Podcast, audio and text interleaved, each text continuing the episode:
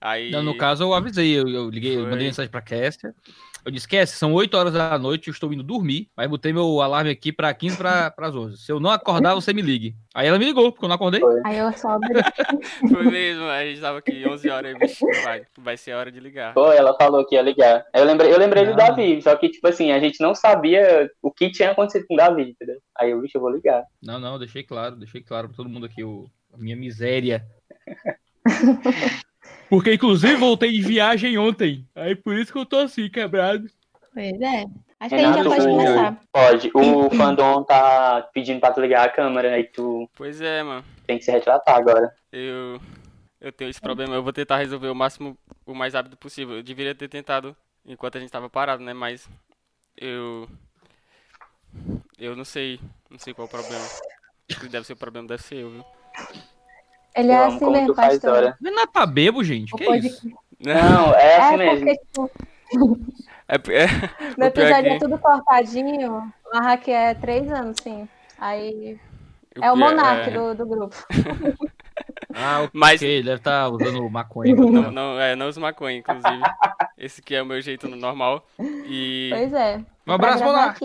Um abraço, Monark. E sempre quando a gente grava com um convidado, fica esse. esse- é, a pessoa nota, né, que eu não tenho uma boa desenvoltura, porque como o podcast sai tudo bem editado, Aí, então não dá pra perceber essas falhas aqui. Tudo bem, Mas vai dar certo. Porque eu tô, tá tudo bem. tô vendo aqui o pessoal me cobrando, mas vai dar certo. Segundo o meu relógio Tá da Shopee de um real, tá na hora de começar. Bora.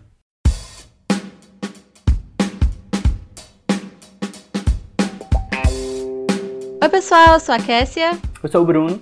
Olá pessoal, eu sou o Renato. e sejam muito bem-vindos ao podcast Agora Pronto, seu podcast de conversas supérfluas. E antes da gente começar o episódio, é, nos siga nas nossas redes sociais, Instagram, arroba podcast Agora Pronto, no Twitter, pode Agora Pronto. Se você quiser abrir seu coração, né, nos mandar uma dúvida, feedback, crítica, desabafar, dizer que o podcast é ruim, nos mande um e-mail para podcastagorapronto.gmail.com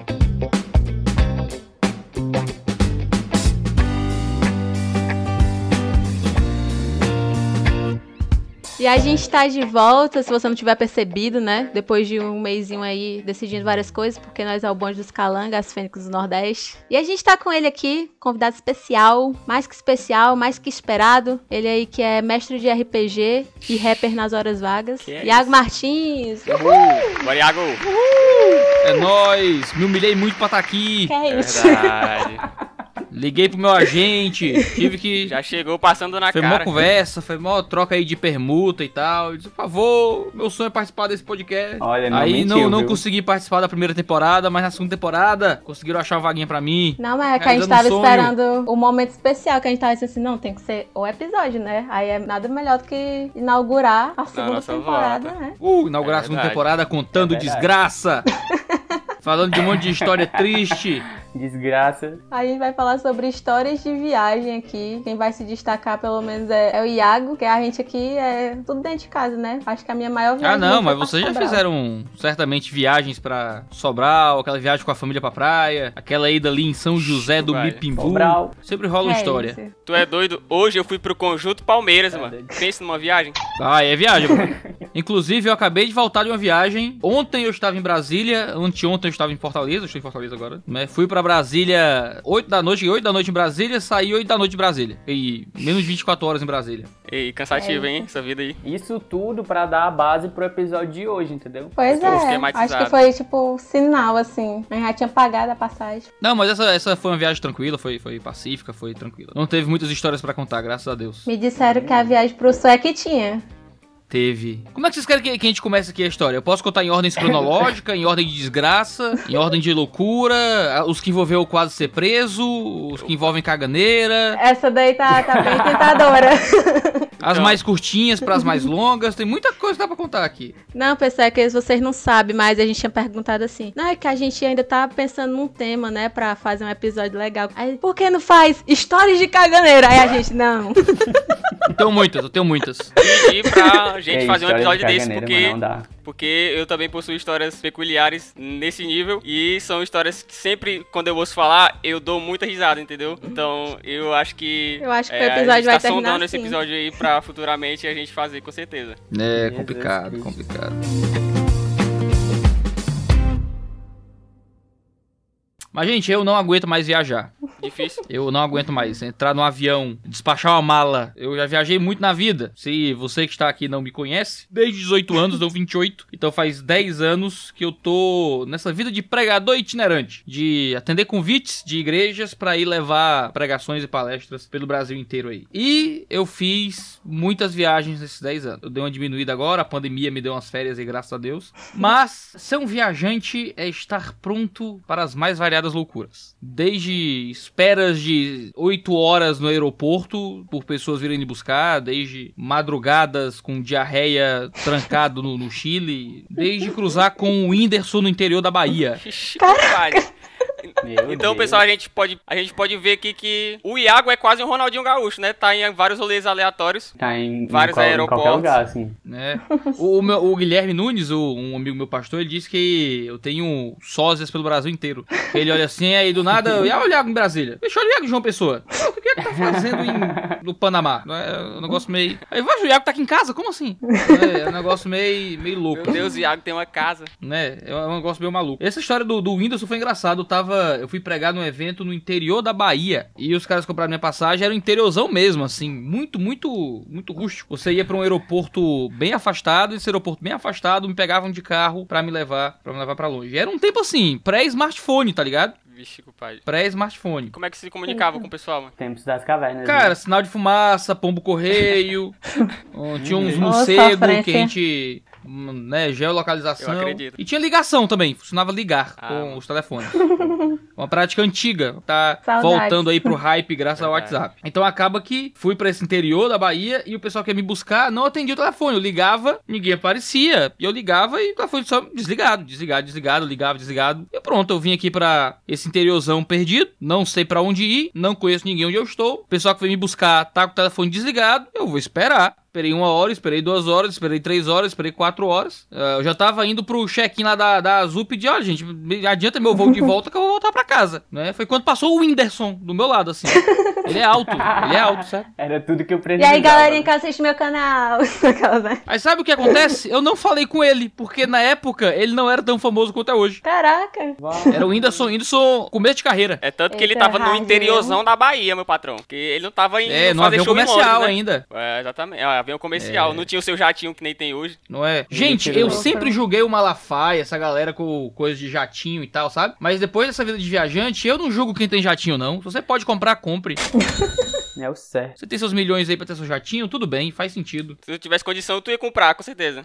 Teria meu jatinho. Se alguém quiser me dar um jatinho aí, eu, eu agradeço. Aí na descrição, dá- vaquinha aí. Eu vou deixar o link aqui na descrição, pra quem quiser participar aí do meu Apoia-se.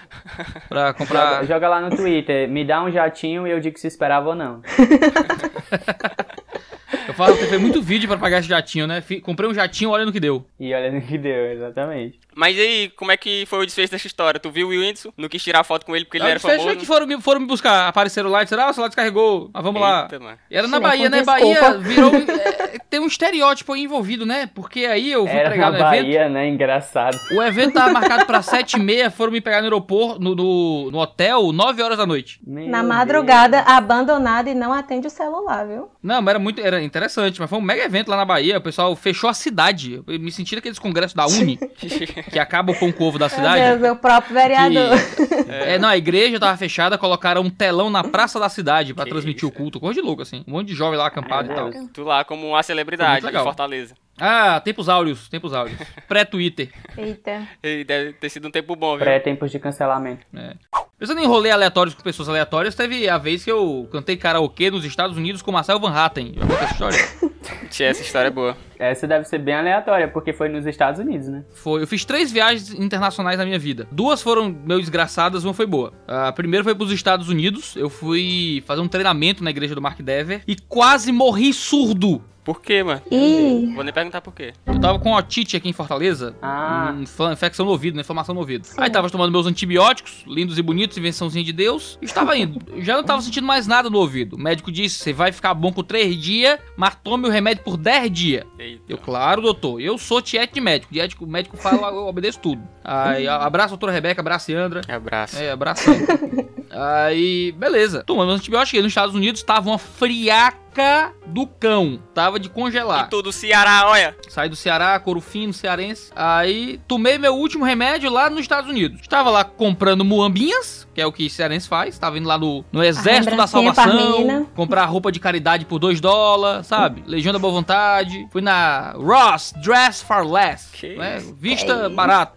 Aí senti um vento frio no ouvido. Shhh, Congelante. E só senti aquela pontada. Mas aquela pontada foi tipo assim, Satanás sussurrando no ouvido, dizendo: Te prepara, bonitão. meu Deus. Te prepara para os dias que virão.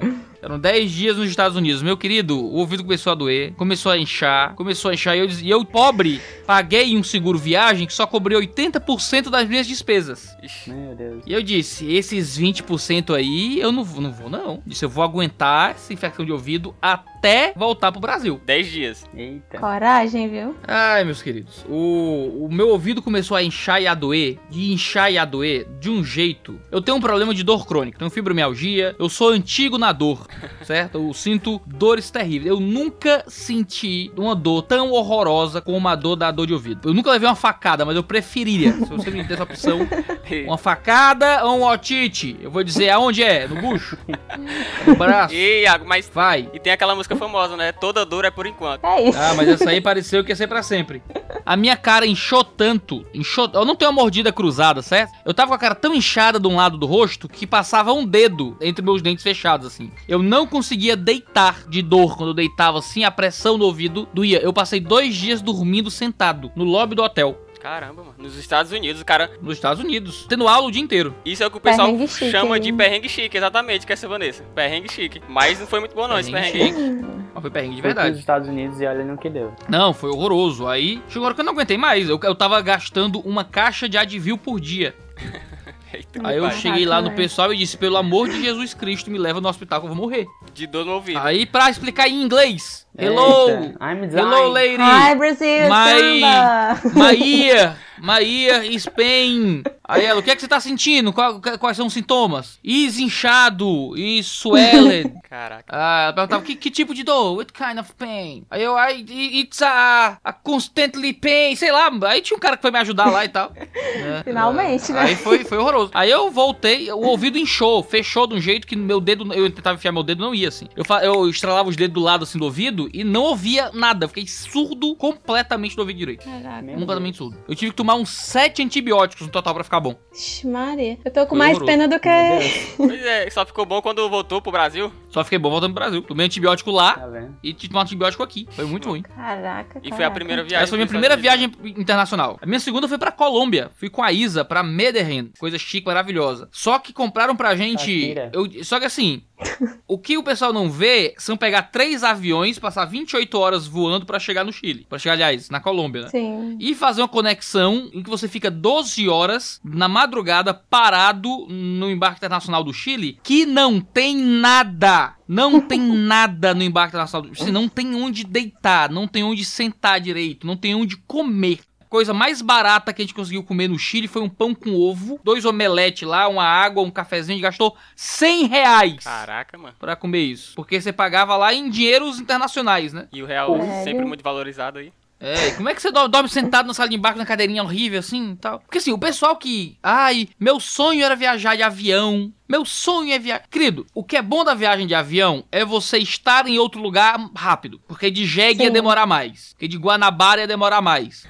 Porque a- o processo de viajar. Tipo assim, você prefere ir confortável num ônibus leito com ar-condicionado e demorar 10 dias pra chegar? Ou você prefere uma sessão de tortura por uma hora?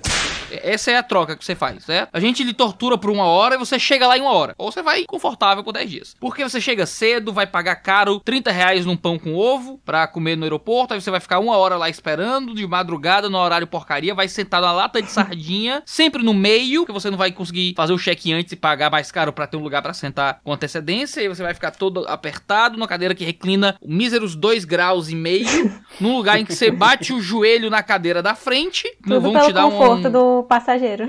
É, no- gente, viajar de avião é um inferno, é uma droga. A primeira vez é um evento. Eu, Iago, de 18 anos, magro e feliz, com cabelo, fui fazer minha primeira viagem de avião, minha família toda foi me deixar no aeroporto. Estacionaram, foi minha um namorada, a época Isa. Não, Mas, foi né, aí Faixas e cartazes. dando tchauzinho, entrando lá no hall de, de entrada. Que coisa linda. Hoje eu tava viajando sem saber pra onde estava indo.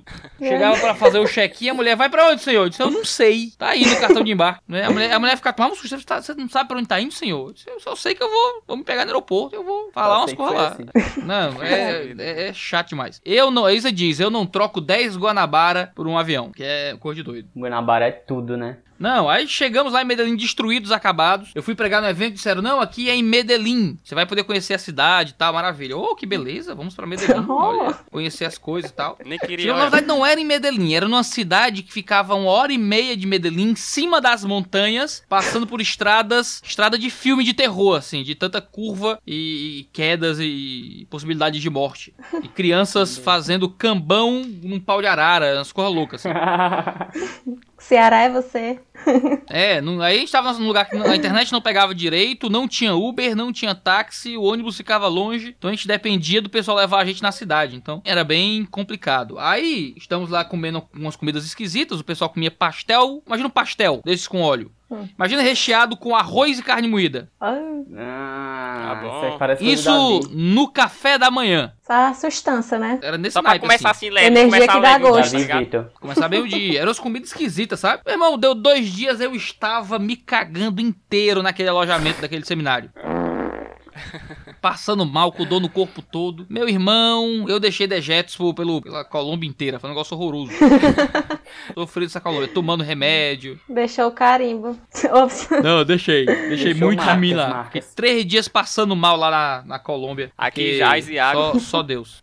Não, aí Meu minha. Deus. Essa foi, essa foi, foi complicado essa viagem pra Colômbia. Só que na volta foi o mesmo perrengue chique, assim, de 15 horas no aeroporto do Chile, depois de tantas horas de avião. Aí a gente tinha que jantar no aeroporto do Chile e a única coisa que tinha de jantar de verdade estava aberto de madrugada era uma. Não lembro o nome do lugar. Que tinha sanduíche, tinha hambúrgueres. A gente deve ter gastado uns 200 pau comendo hambúrguer, que era o que deu pra comer. A oferta que me deram lá em peso, sei lá, não, não pagou nem o primeiro pão com ovo, avalia esse hambúrguer agora, não é? Chico, pai. Eita. A Isa, Not aí foi a verdade. Isa, a Isa pegou um. Começou a passar mal desse hambúrguer que a gente comeu no Chile. Eita, mano. Isa veio vomitando os céus da América Latina inteiro. Meu Deus. Isa passou um ano sem comer hambúrguer depois disso. Caramba. Até chegar aqui, vomitando tudo no avião. Isso, é- isso é o que, o que o, a Globo mostra, né? Tem um ditado é que que vai pro provém Instagram, dos né? gregos. Os, gregos. os gregos diziam assim: quem vê as pingas que eu tomo, não vê os tombos que eu levo. Eita. Aristóteles. É, Aristóteles. Aí teve a terceira viagem. A terceira viagem foi boa. Que eu tava lá cantando Queen num karaokê com o Marcel Van Hatten. né? Mas não era só isso. Tava lá cantando Queen no karaokê com o Marcel Van Hatten. Uma candidata a ser freira carmelita. Uma repórter da Veja. E um médico. Eram nós quatro cantando Queen. Nossa. num bar no em Grand Rapids, Michigan. Fui pra um treinamento lá da, da Acton. Aí depois lá do evento o pessoal foi lá num lugar que tinha karaokê. Que eu cantar karaokê, fui cantar karaokê. Ficamos lá comendo batata frita, tomando Coca-Cola e cantando karaokê. Aí quando chegou a nossa vez, a gente fez o grupinho pra cantar Queen, não é? O Marcel Van Hatten tava lá nesse evento, ele era um dos palestrantes, não é? A gente foi junto, tinha uma moça lá que ia ser freira carmelita. Mônica é o nome dela, eu lembro até hoje. As freiras carmelitas são aquelas que ficam trancadas em celas, que perdem todo o contato com a família Eita, mano. ficam descalças, que, que só come pão com Jesus. água, esse negócio todo, o resto da vida até morrer. Ele tava lá cantando Queen com a gente, foi uma experiência bem, bem interessante. Mas assim, a pergunta que eu não quero calar, Iago. Quem foi que conseguiu alcançar as notas do Fred Mercury? Ah, eu acho que ninguém, mas acho que todos tentamos. Todos tentamos. Claro que eu estava no falsete, né? ah, óbvio. Claro que eu tava lá no. Agora eu tô refletindo aqui na freira. Porque pode ter sido a última experiência dela. A última experiência dela em, em- com- em comunidade. Quando ele falou é, Marcel Van Hatten, uma freira, não sei o que, eu só lembro aquelas piadas, sei lá, um padre, um pastor, um rabino entrando no bar. Ninguém que vai sair Disso. Desse naipe. O deputado, a noviça, o pastor e o médico entram num bar pra cantar Queen. Dá E pra olha no que montar. deu. Tipo isso. Exatamente. Então a gente teve uma história engraçada no avião indo pra esse voo, indo pra esse, pra esse evento. Eu tava num voo internacional, já indo. Eu vou ir pra São Paulo, de São Paulo eu fui pros Estados Unidos. Aí lá nos Estados Unidos, não sei onde, não lembro onde era, Orlando, sei lá. Você pegar um avião menor para Grand Rapids, em Michigan. Aí já tava dentro dos Estados Unidos, aí eu tava colocando minha mala e o outro cara também tava do meu lado colocando mala. Aí eu, meu inglês não é fluente, né? Eu pedindo desculpa lá, opa, com licença e tal. Ele, ah, tudo bem, a gente falando lá inglês. E eu lá sofrendo inglês, sofrendo inglês, sofrendo inglês, tal. Aí conversamos lá em inglês um pouquinho, sentamos perto. Aí quando vai ver, ele, ele vira pro cara do lado e começa a conversar em português. Ele era, ele era um brasileiro que tava indo pro evento também. Disse, ah, infeliz, eu aqui. Gastou o teu inglês, mano. Gastei tudo, gastei tudo. Mas eu gastei inglês mesmo. Você vai saber mesmo se o seu inglês é bom ou é ruim quando você termina todo o evento. Você tá num hotel de 300 estrelas num quarto só pra você. Fica lá uma semana e o evento vai pagar esse quarto. E quando você vai fazer o check-out, o hotel quer te cobrar pelo quarto. E aí? Aí Oi? quer te cobrar, sei lá, coisa de, de 2 mil dólares pra você. Tudo bom? O que hoje deve dar uns um dinheiro de, de um Corsa sedã. Sim. Você compra um Corsa sedã com 2 mil dólares. Então, eu fiquei desesperado. Eu disse, não, mas quem vai pagar é o pessoal do evento e tal. Aí ele, ah, é, mas aqui não tá no meu sistema, não. Aí você pode ligar pra alguém do evento? Claro. Aí foi, ligou aqui, oi, fulaninho e tal, é isso, blá, blá, blá, blá, ah, ah, ok e tal. Aí desligou. Então, você vai ter que pagar mesmo o quarto. Aí eu me tremendo inteiro já pra...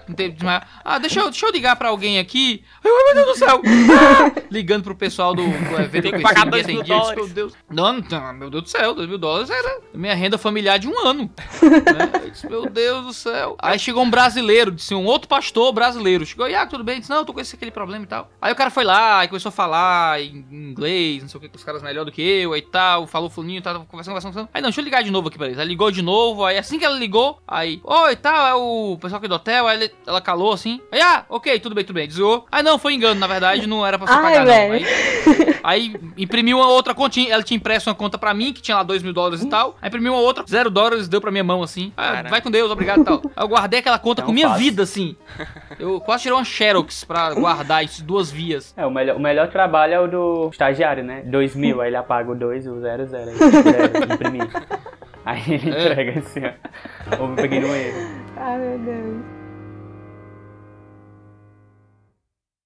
Nessa minha primeira viagem internacional, eu tava indo pros Estados Unidos, fiz conexão no Panamá. Aí eu nunca tinha saído do Brasil, do Brasil antes. Então foi meu pisei no Panamá, foi minha primeira experiência fora do Brasil. Aí eu cheguei na mulher lá do portão, né? Aí eu não tava encontrando meu portão, olhei qual era o meu número e fiz uma, uma pergunta muito simples em inglês. Where is the gate tal, né? Nine, sei lá. Where is the gate nine? Ela olhou pra mim e disse, sorry?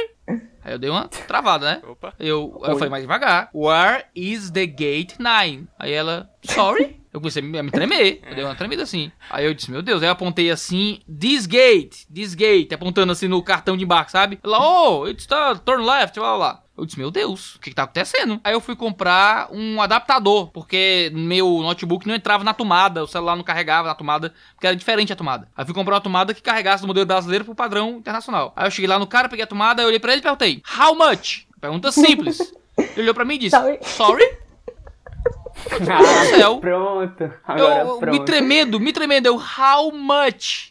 Aí ele de novo, sorry? Aí o olho, olho já cheio de lágrimas já. Eu, quanto custa? Ele, oh, tantos dólares. Desgraça. Pagando aqui, me tremendo inteiro. Aí eu lembro de ter mandado a mensagem pra Isa. Eu disse, amor, pelo amor de Deus, ou o povo do Panamá não sabe inglês, ou alguém me enganou minha vida inteira. Serão 10 dias muito longos nos Estados Unidos. Porque ninguém tá entendendo nada que eu tô dizendo aqui, meu Deus. Não tinha chegado nem nos Estados Unidos, já tava passando por essa humilhação toda, mano. Não, humilhação terrível. Eu descobri que na verdade era o panamenho que não sabia falar inglês mesmo, assim, porque eu cheguei lá na imigração, consegui conversar e tal. O povo entendeu. Eu disse, ó, tudo bem. E os caras lá no Não é, aeroporto então? trabalhando, né? Eu acho que você se sente uma farsa, né? Porque se duvida de mim em português, eu já duvido do que eu sei. Imagina em outra língua. Ah, não, gente, você se sente uma criança, um, idiota, sabe? Não, é muito humilhante porque eu, trabalho com palavras, né? Eu sou um pregador, sou um escritor, sou um comunicador. Eu tô explicando coisas. E a linguagem é minha ferramenta de, de expressar quem eu sou, de expressar o que eu sinto, de expressar o que eu penso, de ensinar alguma coisa para as pessoas. Você chega em outro país, as pessoas te perguntam as coisas e você não consegue explicar com a fluência que você explicaria em português. Então, eu tava num, num almoço, foi o primeiro momento dos Estados Unidos que me deixaram sozinho lá. Era um almoço que juntava o pessoal lá dos treinamentos com pastores da igreja lá do, do Mark Dever, da Capitol Hill Baptist Church. Aí tá eu, um texano, um pastor lá da igreja. O texano começou a falar, eu não entendi uma palavra. Não entendi nada. Ele. Aí puxou o banjo. Não, chegou uma hora que o pessoal começou a rir, ele contou uma piada, provavelmente, todo mundo começou a rir e eu calado assim. Eu. Meu Deus, é hora de rir, né? Aí perguntaram, e aí, Iago, como é que é o seu ministério lá no Brasil? Good. Nice. É, se alguém me pergunta, eu digo, não, o ministério tá muito bom, a gente tem muitos desafios, mas é maravilhoso, a igreja é como uma família, a gente isso e tal, e você explica, chora, comove, faz ilustrações, conta piadas, conta histórias. Aí eu tô lá, nervosaço, numa conversa que eu não entendo o que um dos interlocutores tá dizendo, numa igreja com gente importante, com um dos pastores do Mark Dever, e eu tentando falar lá, ah, nós somos uma igreja pequena, temos umas 100, pe- temos, um, eu tinha umas mil pessoas, eu troquei, ó, a gente tem umas mil pessoas lá, Aí eles, mil? Eu disse, não, não, não, não. Igreja. Cem, cem. Ah, nós somos dois pastores e eh, eu gosto muito do ministério. Eu prego todo domingo. Somos como uma família. E o pessoal, Só o ah, que legal. E sabe o que é mais humilhante? O mais humilhante é quando no final o cara chega e diz: Não, ó, você tá indo muito bem, continue. Certo? Dá vontade de morrer, dá vontade de morrer. Sabe, Aquele que parece quando, costas, tá ligado? quando a criança chega no pai com aquele desenho todo rabiscado, aquele negócio surrealista estranho. Eu ia E falar entregou isso. meu filho, que coisa linda! Top. Você se sente um, um ser, sabe? Cara, é humilhante demais. é, Falar em outro, tentar se comunicar em outro idioma. Você se sente o próprio lixo, né? Eu sei como Não, é. lá nos Estados Unidos eu fui pedir um, uma É, é. comida lá, eu disse, ah, tem é free refill? Cara, sorry? É free refill? droga. Sorry? Free refill? É isso? Ah, aí você aí apontei aquele, ah, free refill. Eu disse, ah, vá pro inferno, brother. O nego não me entende o free refill? O O cara quer free refill?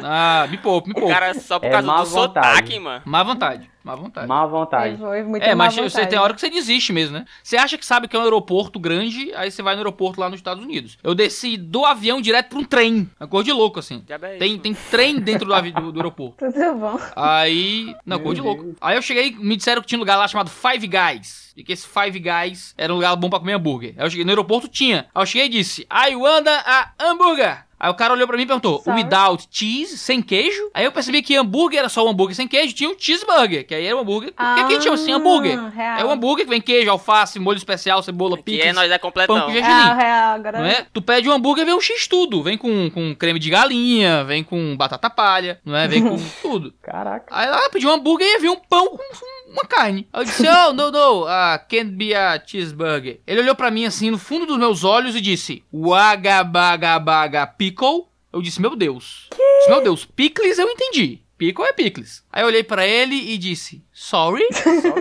Aí ele falou bem, ele falou bem, aí ele falou muito devagar. Falou, ele percebeu que eu era estrangeiro. Aí falou bem devagar, assim, todo amor do mundo. Wagabagagaba pickle? Eu olhei pra ele, não entendi nada além de pickle e disse, of course. aí, tudo, tudo, tudo, tantos dólares, Yes! tantos dólares e tal. Aí que no final eu fui olhar, Confia. tinha picles no meu, no meu, no meu hambúrguer. E eu fui olhar na nota, não tinha nenhum preço diferente de adicional de picles. Presumo que ele perguntou se eu queria manter o picles, não é? E eu disse sim, não é? Claro. Mas, esse senhor já tava me vendendo adicional de alguma coisa. Esse senhor podia ter feito a renda do mês do Five Guys inteiro, né? Só me oferecendo parada lá de dobro de picles, dobro de carne, dobro de pão. Você quer que eu bote um pão dentro do pão com outro pão é, e tal? Você quer que- Eu ia falar, ok, ok, aham, of course, of course. Não tá, nossa, é horroroso, cara. Sensação horrível. Ai, Sensação ai. horrível. Nossa. Humilhação, meu pai. É, mas sobrevivi. Sobrevivi todas essas vezes. Eu me senti nos Flintstones agora. Me senti nos Flintstones. Yaba, daba. É, não, foi, foi horrível. Foi difícil. Mas aí eu tomei dois Dramin na volta, dormi. O triste é que eu nunca consegui ver neve na minha vida, então eu peguei uma friaca de lascar que deixou com infecção do, do ouvido. Mas no, no dia que, eu, que eu, eu saio de lá, sei lá, na segunda, chego terça em casa e quando eu vejo no Stories, neve lá em Washington onde eu tava. Putz. Meu Deus, eu peguei. eu Asa da peguei. molecha, né, mano? Poxa. Ah, não, mas o bom dos Estados Unidos Doido é que eu pra botar uma comprei, foto no Instagram. Comprei tênis da Nike por 9 dólares, então tá ótimo. Ah, tá top. E comprei Ixi, conjuntos não, de não meia faço, por um viu? dólar. Melhor coisa. Aí Melhor viu? coisa. Que é o certo, né?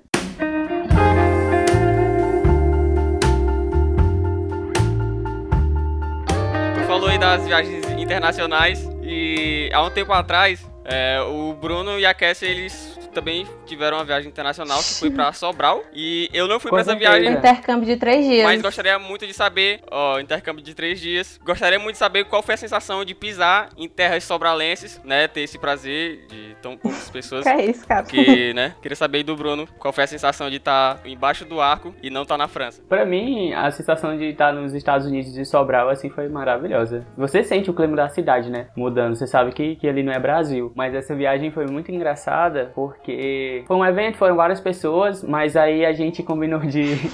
deu tudo errado. Vamos adiantar logo, né? Todo o planejamento, ele deu errado. Ia eu, a Kessia, a Sandy e o Everton. Juntos, e íamos voltar juntos. A gente nem foi junto, a gente nem voltou junto. Já é isso, mano. Aí marquei eu, a Cassie, a Sandy e o Everton. Comprei as passagens de todo mundo no Guanabara. E ah, a gente vai aqui, tu vai na janela. Tudo certo. Aí eu cheguei lá na. Cheguei na rodoviária. Eu lembro que acho que a Sandy chegou logo. Aí eu, não, o Everton vai chegar logo. O Everton nunca se atrasa. E o Everton não tinha chegado. Aí eu, não, ele vai chegar. não é comum isso acontecer, ainda mais em viagem. Aí a Cassie foi a pé lá do IFCE e tal. E eu, meu Deus, a Cassie tá vindo a pé e faltam. Eu 20 cheguei na hora, E sim. o Everton não chegou. Aí a Cassie chegou, acho que faltavam uns 10 minutos. Aí eu, meu Deus, cadê o Everton? Ele vai se atrasar. Aí faltava. Faltava 10 minutos. Aí eu, meninas, vocês vão e vão entrar no ônibus e eu vou ficar aqui esperando o Everton. É isso. Aí elas desceram e eu fiquei esperando ele, né? Aí deu 5 minutos, ele, meu Deus, tô descendo do Uber, não sei o que e tal. Aí deu 2 minutos e eu, meu Deus, eu não sei o que que eu faço. Aí, tipo, deu um minuto. Aí eu, show, tchau, Everton. Aí eu desci. Quando eu desci, o ônibus saiu. Tipo assim, eu cheguei na frente do ônibus, a porta tava aberta. Aí fechou.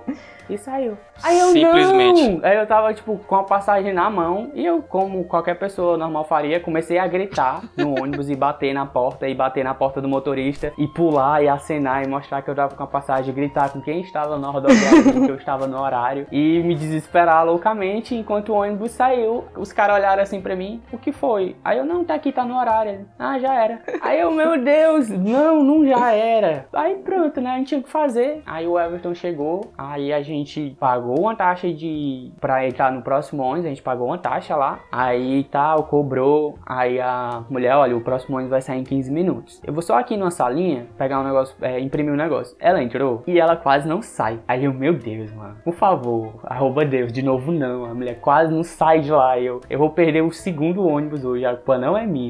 Aí, faltando 5 minutos assim, essa mulher saiu e aí a gente entrou. Aí eu e o Everton fomos, a gente foi no ônibus e chegou primeiro que a Cassie e a Sandy. A gente saiu bem, uma meia hora depois e chegou muito antes e ficou Mas esperando elas. naquela hora ali que tu tava descendo, eu tava lá na porta pedindo motorista. O menino tá ali fora esperando só pra entrar. Olha isso. Não, não vou esperar mais não. E tava tipo antes do horário. Aí ele só foi embora e, fe- e trancou a- e bateu a porta na minha cara.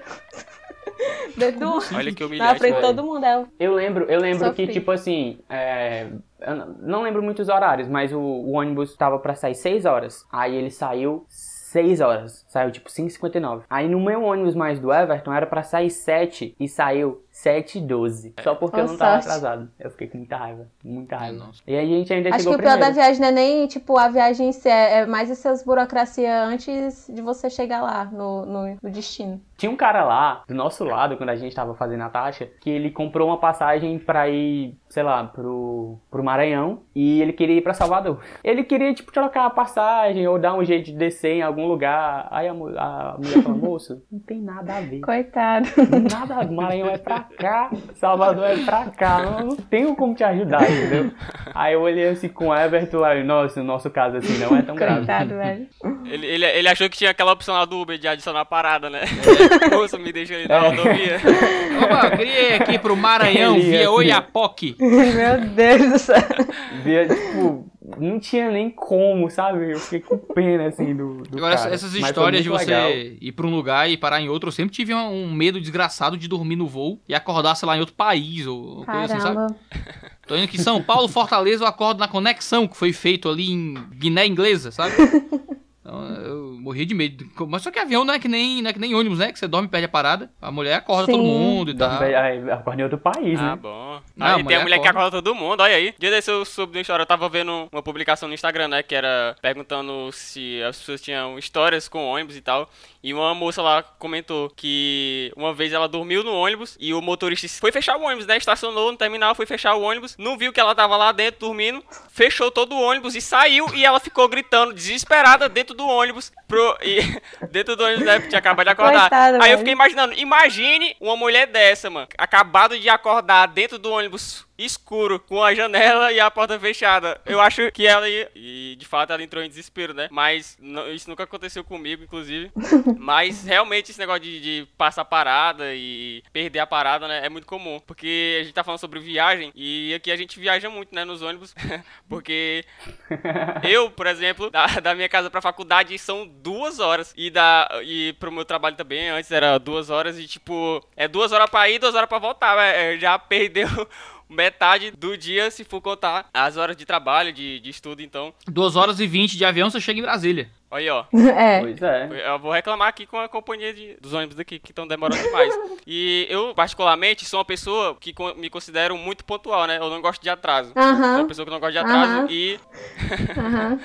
quase me atrasei hoje, né? Aham, Sim. com certeza. Mas não gosto de me atrasar. E às vezes que eu me atraso é por causa do ônibus, entendeu? E tipo assim, eu fico com no conflito interno en- dentro de mim, que é o que? Tenho que chegar na, na, na hora certa. Mas se o ônibus atrasar, eu fico pensando se eu posso desistir de chegar atrasado ou não. Porque eu fico com vontade de voltar pra minha casa ao invés de chegar atrasado nos cantos. De tão ruim essa sensação de estar atrasado. Mas é coisa que acontece quase todo dia, né? Na vida do pobre do fortalezense aqui. Mas É duro, a vida gente dura. vai levando. Você falou aí de perder, de perder a passagem de, de ônibus, né? De chegar atrasado e tal, essas coisas. Perder passagem de avião é um rolê terrível, porque você tem que pagar uma taxa de reembarque, que é uma fortuna. É basicamente o preço de uma Caramba. passagem. Eu já perdi. Já perdi é, três é. voos na minha vida. Duas não foram culpas minhas. Duas não tive nada a ver com isso. O pessoal que me levou, que foi me levar pro aeroporto e, e me atrasaram. Aí a igreja lá foi, pagou o reembarque e tal. Ok. Mas teve uma vez que foi culpa minha. Eu viajei, eu e um amigo meu, Felipe Cachado Branco. Um abraço, Felipe. Ah, e a gente foi Felipe. Natal de avião. A gente foi pra Natal ah, pra um evento sobre missão integral e tal, uma coisa lá de teologia. E chegamos no Natal, ficamos hospedados, hospedados na casa de uma amiga nossa, que era fora da cidade. Não era dentro da cidade, né? Era um pouco, quase fora, quase outra cidade já. Tipo Fortaleza e Maracanã. É como se fosse isso. Só que eu não queria usar essa expressão porque vocês têm um público aí nacionalmente estabelecido, então. É tipo isso, tipo Fortaleza Maracanã, né? Região metropolitana. Aí, aí beleza. Aí a gente ia voltar e o nosso voo saía tipo 9 e 15, 9 e 15 da, da manhã. Na época não tinha Uber. Uber não, não era uma coisa no Brasil ainda. E a gente teria que ir de Tinha táxi. né? De táxi daria 70 reais. Eita. É 70 doido. reais pra, Ah. pro aeroporto. Olhamos um pro outro e dizemos, nem a pau juvenal. Pegaremos nossas malinhas e pegaremos um ônibus. E vamos pro aeroporto de ônibus. Gente, o voo que saía 9h15, a gente tinha que estar época 8h15, algo assim, no, no aeroporto. A gente acordou 5 da manhã. 5 da manhã, a gente tava lá, comeu um rapidinho um banho e tal. 5h15 tava na parada de ônibus. Pegou o primeiro ônibus, parou lá no shopping Midway. Pô, faltavam umas duas, três horas pro voo, se eu lembro bem. E ficamos esperando o ônibus pro aeroporto. Esperamos, esperamos, esperamos, esperamos um pouco, esperamos, esperamos, esperamos, esperamos, esperamos, esperamos. Chegou em algum momento. Virtualmente, em algum momento ele chegou. Chegamos sim no portão de embarque 9 horas. Eita. Num voo que era 9h15, Eita. né? Quando a gente chegou lá e tal, a moça tava correndo e tal. Tinha chegado 5 minutos antes e tinha dado tempo. Vocês perderam o voo. Ixi. Oh, meu Deus. Meu Deus. Aí choramos lá, nada, fomos lá no balcão. Qual o voo mais próximo? Ih, querido, o voo mais próximo é só segunda-feira. Isso era sábado. Eita. Eu ia dar aula sábado à tarde ainda. Jesus. Sextou no saguão do aeroporto, olha. É. Aí agora, ó, agora vamos ter que voltar pra casa de ônibus. É o mais cedo que a gente chega. É, voltando hoje. Ligando lá pra rodoviária, tem passagem em Fortaleza? Oi, tem. Mas daqui a uma hora que sai. Por um pro outro, isso não dá pra ir de ônibus, tem que ir de táxi. Aí pegamos um táxi, sabe quanto deu o táxi para a rodoviária? 70 reais. Aí é fomos-. Meu Deus. Fomos de táxi para a rodoviária. Taxa única. é? Chegamos na rodoviária, fomos comprar a passagem. Pra cada um deu quanto? 90 reais. Foi várias horas, chegamos de madrugada em casa, praticamente. Foi ruim, foi cansativo, foi humilhante, né? Mas é isso aí, eu sempre digo, vá, pegue seu Uber, não vá depender de ônibus pra ir pro aeroporto se você puder. Tá dado o recado. Moral da história. Bora da história vai que eu perdi Sempre. muito dinheiro. Moral da história eu ia Não falar. pague 70 reais no táxi. Eu já ia falar que pague os 70 reais, né, mano? Que tinha que chegar no aeroporto, olha, ó. Por não querer pegar o táxi, acabaram não pegando o voo também. Só de, de, de lucro aí. Not stonks.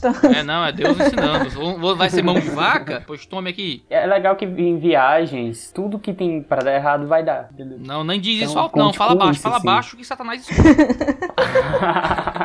Quando, olha, nessa viagem de Sobral, isso é, isso é engraçado. A gente chegou, aí a gente foi direto pra uma vigília, por causa do evento, e da vigília a gente foi pra casa, e já era tarde. Aí eu, ei, o Everton. Alô, Everton, eu sei que você vai escutar isso. Tira aí o, o colchão inflável que eu pedi pra te trazer. Aí ele olhou, tipo, uma hora da manhã, ele olhou pra mim, que colchão?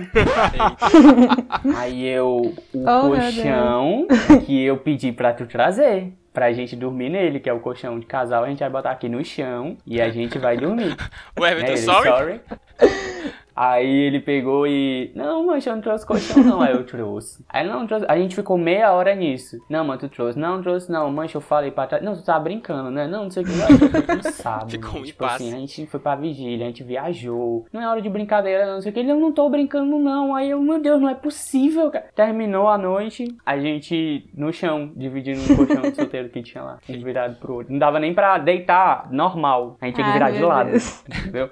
Aí foram, acho que três Gente, dias que assim. perrengue. Eu fiquei, meu Deus do céu. Quem nunca Verdade, dormiu na mesma cama que o coleguinha não, viajou. Num, de solteiro, Não, viu? Com certeza. Não é nem de casal, não, patrão. De solteiro. A regra básica do, do cabeça e pé, né? É. ficar igual. Não, horroroso. É, exatamente. Não, a minha vantagem é porque eu sou magro, né? Já dividi cama, já dividi É, cama com o é, Tom. Pois é. Caramba. Eita. Tom, amigo nosso de 2 metros e 10. E, e de grande. largura. Grande, nome alto e grande. Ah, dormimos, foi em João Pessoa, isso eu lembro. Foi uma viagem muito boa. Juntamos eu, Tom e um terceiro amigo. O- um seminarista, vou chamar assim. Chamamos eu, Tom e um seminarista. E a gente foi pra João Pessoa. E eu tava indo pregar numa igreja, essas mega igrejas e tal. Eu disse, não, vou levar o seminarista, que aí o seminarista vai saber como é que é essa vida de pregação e tal, pregar numa igreja. E fomos, fomos de carro pra João Pessoa, dirigindo e tal. Chegamos lá, foi muito engraçado, porque era uma mega igreja, então tinha camarim pra gente, com, com várias pessoas lá, gente importante. Rodolfo Abrantes Eita. tava lá, Isadora Pompeu, esse, né, esse pessoal badalado aí e tal. Aí eu, já chegamos lá, né, Eita. eu disse, ó, gente, lá não é bodega que nem é a nossa vida. A gente aqui é pé de chinelo, né? Calcanhar rachado, né? Bucho amarelo, mas ó, chegar lá a gente finge um costumezinho, né? Uma educaçãozinha, certo? Pra, né, não passar muita vergonha.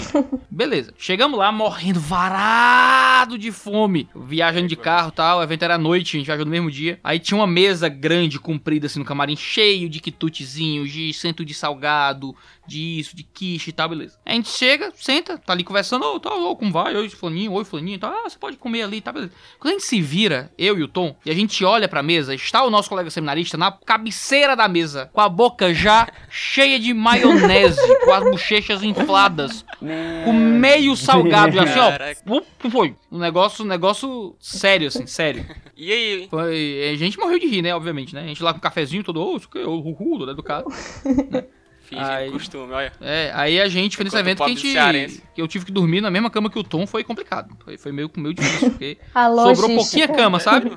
Sobrou pouquinha cama pra mim, foi meio difícil. Nessa viagem foi boa, porque na volta pra casa, a gente tava na estrada, né, e tava com pouca gasolina no carro. Aí a gente olhou assim, aí o Tom olhou e disse, rapaz, tá muito caro esse posto, vamos colocar no próximo? Bora, tudo bem, você que sabe. Aí fomos, fomos, fomos, fomos, fomos, Cadê o fomos, e, Cadê o posto? entrou na reserva, Eita. Continuamos indo, e o carro na reserva, a gente indo o carro na reserva, a gente, meu Deus, agora? Deu que a gasolina acabou e o carro indo, aí a luz da, da reserva começou a piscar. Aí Deus. disse, pronto, a gente vai empurrar esse carro aqui em João Pessoa, só Deus sabe até quando. Aí, a gente orando, a gente olhando, aí, meu Deus, e agora, e agora? E o carro indo, o carro indo, e nada de posto, e a luz da reserva piscando, a gente pronto, qual é o momento? É o fim. Aquele sol de interior, aí lá na frente já visto um posto, ó. Show, Senhor Deus, glória a Deus, vai carrinho, vai carrinho, vai carrinho. Diz o Tom, né, a gente sempre aumenta um pouco essa história quando tá contando, ah, diz o Tom que quando o carro assim, chegou assim pra virar à direita no posto, ele já morreu já. Já tá sem força, já pisava no acelerador e não ia mais. A gente foi na banguela, assim, até a- lugar pra colocar gasolina, porque só Deus, foi, foi complicado. Eu adoro viajar de carro, o problema é que eu sempre mato o bicho. Ops, confissão aqui. Eu sempre mato o bicho viajando de carro. É, não, eu, Confissões. dirigindo, né? Eu, eu- eu tô dirigindo, né? Alô, Luísa Mel. Faleceu o irmão de um, de um, um irmão da igreja, aí Foi num dia, aí o velório ia ser no interior e tal. Aí juntamos alguns homens na igreja, alguns pastores e fomos de carro. Então saímos daqui meia-noite pra chegar lá de 6, 6 da manhã pro velório. Uhum. Tava no caminho dirigindo, a Isa fez uma pressão, chegou com a Catarina no braço, Eita. disse: Papai, dirija devagar, senão mamãe vai ter que casar de novo. Eu vou ter que chamar outro homem de pai. Ai, meu Deus, dá pressão. Eu fui a 12 por hora, 12 por hora no carro assim, ó. Meu Pressão psicológica. compadre. Não, foi muito louco, porque eu tava, eu tava aqui no, no trânsito tranquilo aqui, a sessentinha. Aí um caminhão foi fazer uma ultrapassagem lá na frente. Aí o caminhão foi, ultrapassou, ficou do lado do outro caminhão e não conseguia voltar pra faixa dele. Aí eu vendo aquela marmota de longe, eu diminuindo, diminuindo, diminuindo, diminuindo, puxando a setinha pra direita. Não tinha acostamento. Eu já tava 10 por hora, quase com o carro parado já, né? E o caminhão finou e nós puxando pra faixa dele. Meu irmão, o Davi tava com sono, o Davi aí deu uma acordada que não, passou três dias sem dormir. Da adrenalina desse, dessa ultrapassagem. É, só que na, no, um- Só teve uma hora que eu tava indo. Jesus. Aí eu tava já dentro da cidade, 160, 80 e tal, e tinha um cachorro dormindo no meio da pista. Ai, meu Deus. E não tinha como puxar, aprendi na minha vida. Você não vai sacrificar a sua vida pra tentar salvar um cachorro. Então eu tava aqui, então foi o que eu fiz. Eu acelerei mais. F doguinho. Engatei aqui o cachorro pra ele ficar aqui no meio, pra ver se eu passava por cima dele, sem bater o pneu, sem bater nada. Aí Ele tava deitado, então eu podia passar por cima e, e não encostar nada do carro do cachorro. Só que na hora que eu passo por cima dele, eu só sinto a batida embaixo do carro, assim, ó, pá, na parte de baixo. Ou seja, eu tava por cima do cachorro quando ele levantou. Ai. Ai, desculpa, Luísa Mel. Eu acho que quando passou o para-choque ele se assustou, mas eu vou ver aqui o que, que tá acontecendo. Ai, velho. Tipo isso, coitado, levantou assim no susto, né? Pior do que acordar no final da parada trancado no, no ônibus, né? Não, isso não. Ei, mas teve, teve um, um. O meu, o meu bairro aqui é Cidade Nova, né? E aí eu já desço quase no final da linha. Aí eu, eu ia descer, aí um cara tava dormindo, né? Aí antes de eu descer, ele acordou, aí ele olhou assim: Esse aqui é Cidade Jardim? Aí eu, não. Caraca, eu fiquei com muita pena dele, porque é longe, velho. Ele ia ter que voltar tudo de novo. Ele errou por causa de um nome, mano. Um Caraca, nome. pegar o, pegar o ônibus Poxa, errado. cara. Eu morria de medo de pegar o, o avião errado, sabe? Aí eu ficava. Sempre, sempre no começo do voo é uma coisa maravilhosa. Eles dizem, tal, você já no voo número tal, tal, tal, para Fortaleza. Já davam paz, assim, opa, ok, tudo bem, né? Porque vai que você tá num voo É. assim. Mas pode ser bom também, né? Pode ter um backslash positivo. Você tá assim, num voo que era pra Manaus. Aí, opa, você está aqui num voo para Miami. Ah, né? opa. Se tiver com seu passaporte, seu visto em Você dia. É o milionésimo. né? Quem sabe, né? Se tiver com uns dólares aí na carteira.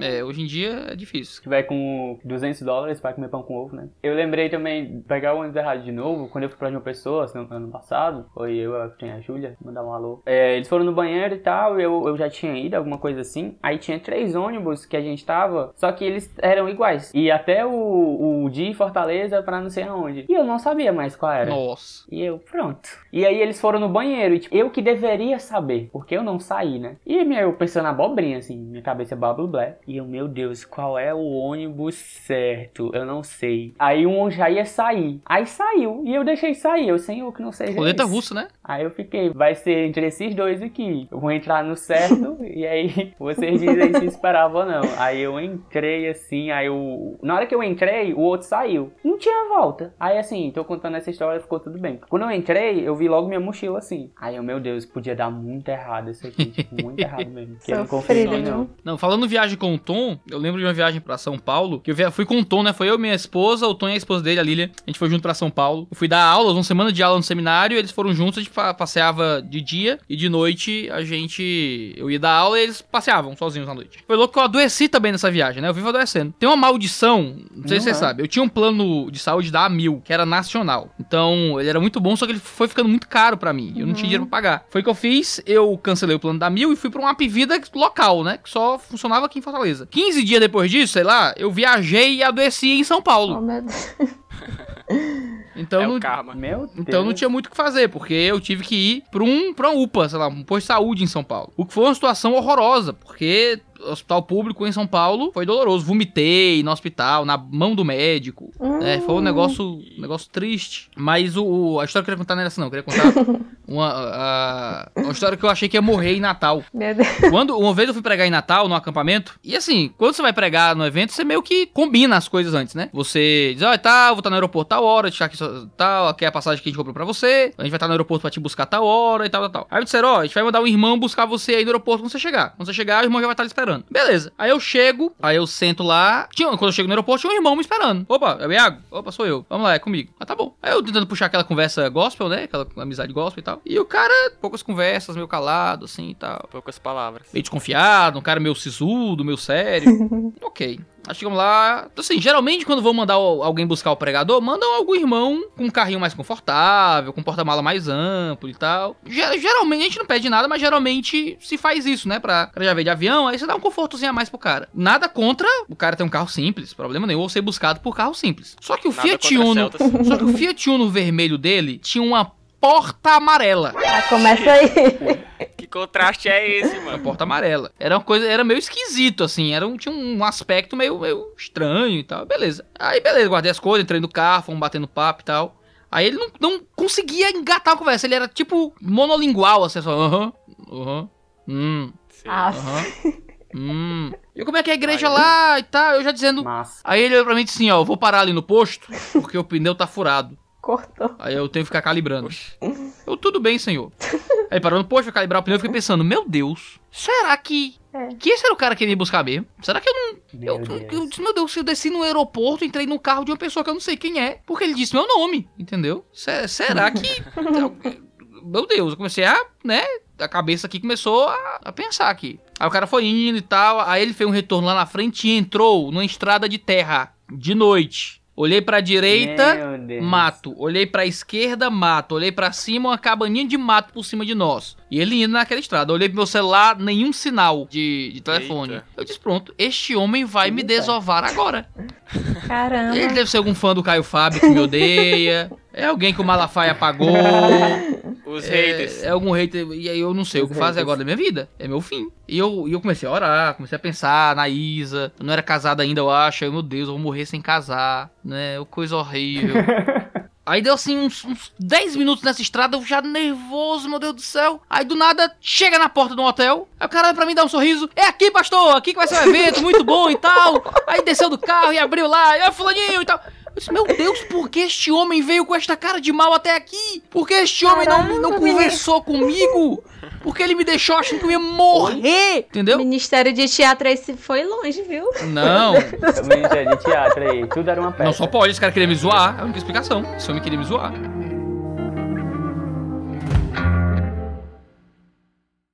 Eu tava. Fui, fui esquentar a comida agora aqui. Aí eu lembrei de uma viagem que eu fiz pra. Minha primeira viagem. um- não, foi minha segunda viagem pra São Paulo. Foi numa igreja mega. Mega chique, rica. Aí me colocaram no hotel 5 estrelas em Higienópolis, em São Paulo. Cheguei lá, me deram uma oferta gorda, né? Eita. dinheiro e tal. Eu disse, eita, pau. Já me deram antes, assim, pra eu gastar e tal. Surra. Pô, aqui é, é errado. Aí. Que é aqui. Aqui que é aqui. Aí tinha um frigobar. Foi minha primeira experiência com frigobar de hotel. Nunca tinha ficado no hotel na minha vida, não era casado. Aí eu fui ver aqui, né? Castanha de caju, 15 reais. Água, 5 conto. Né? Snackzinho, né? Sei lá, um choquito, 20 conto. Cheetos, aqueles mini, né? 15 conto. Eu disse, né? Eu não vou comer nada aqui não. Não tem nem perigo. E fiquei passando fome na viagem. Porque eu disse, Meu eu me recuso a gastar este dinheiro. Então, simplesmente. Aí fiquei lá, sei lá, 4, 5 dias. Aí fui fazer o check-out no hotel, né? Orgulhoso. O cara chegou lá no final assim: Teve algum consumo no frigobar, senhor? Eu disse: Nada. Sabe? Como um herói. Bateu a mão no peito. Não gastei foi nada, meu patrão nada. Ele, ah, ok, tudo bem. Ai, velho. Ah, ah, sim, não. O frigobar tava incluso já. É nada. Não, não. Essas e mais outras peripécias com o Iago Marcos. Posso voltar? Eu posso voltar ali rapidinho com a mochila? Ai, cara. Eu lembro quando, quando a gente chegava na- nos hotéis, nas pousadas, nas viagens do turismo, aí tinha, tinha isso, né? O frigobar, tinha os chilitos, os doritos, um bocado de coisa, chocolate e tal. Aí as meninas, olha os mimos que deixaram pra gente. Aí eu, "Aham, mimos, come aí para tu ver o teu mimo. No instante chega o mimo da conta. Ei, a gente começou a falar de comida de, de- nas viagens e tal. E eu não posso deixar de mencionar os como é que se chama? Aqueles restaurantes que ficam em beira de estrada quando a gente vai viajar de Guanabara e o ônibus Sim, para sim, lá. sim, sim, sim. Que um pedaço de chocolate é 35 reais. Como é que pode, mano? Tu é doido, a gente passa. Porque, né? Uma, uma viagem de ônibus é várias horas, né? Porque é de ônibus. E aí, a gente para num lugar desse pra comer e o pessoal coloca preços exorbitantes, mano. Eu, quando viajava na época e parava nesses lugares, eu, eu, eu não gastava muito, né? Até porque eu não tinha dinheiro, aliás. Mas é, o bom foi que, ultimamente, viajando com caravana e tal, indo pra Campina Grande, o pessoal fazia um precinho pra caravana inteira, né? Então o almoço saía mais barato. E aí, meu chapa, podia aproveitar porque pagar muito caro no, no docinho aí daquele ali. Porque o lugarzinho caro é esses lugares. É, eu acho que se assemelha aos preços de aeroportos, né? O Iago falou aí dos hambúrgueres, do- dos negócios que é caro que só a moléstia. E a pessoa tá viajando num, trem desse. E tem que pagar também caro que só. Eu sou totalmente contra, viu? Que é isso. Não, mas Acho é desse que, jeito. acho que o pessoal dessa, desses comércios assim de beira de estrada não perdem a oportunidade. Eu sou a única esperança que eles têm, então vou botar o maior preço que tiver. É isso aí. Mercado. Só não é pior do que dentro do avião. Ah, tem. Verdade. Que aí Mercado. tem Tem esses dois extremos aí, Iago. Tem no aeroporto e tem no avião. A 80 quilômetros, qual é o mais caro? É, na cor de louco. Dentro do avião é mais caro. Não, agora foi horrível uma vez que a gente comeu dentro de um barco.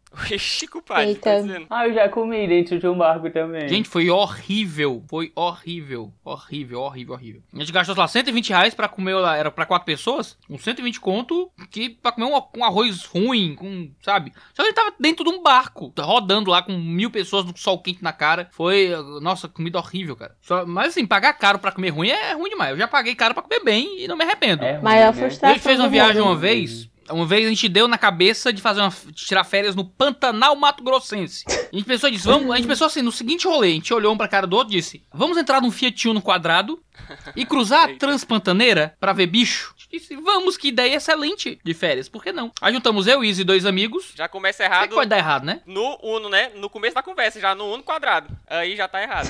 Não é, rapaz. Aí entramos lá na no Uno, fomos cruzar a Transpantaneira. A Transpantaneira é uma estrada de terra vermelha batida, basicamente. De muitos quilômetros que cruza o Pantanal inteiro. Entramos e fomos. Pantanal, Pantanal, Pantanal, Pantanal. Vimos coisas, vimos coisas muito bonitas. Quando a gente se não aguentou mais de, sei lá, 4 horas de Pantanal, aí a gente ah, disse, ah, não aguentamos mais, vamos comer alguma coisa. Já vimos muito pato, já vimos muita ave, muito bicho. Vamos parar aqui. Aí a gente queria entrar no, num barco para ver, tinha um passeiozinho pra ver jacaré, no seu habitat natural. Quando chegamos lá, era 150 reais o casal, a gente desistiu, né?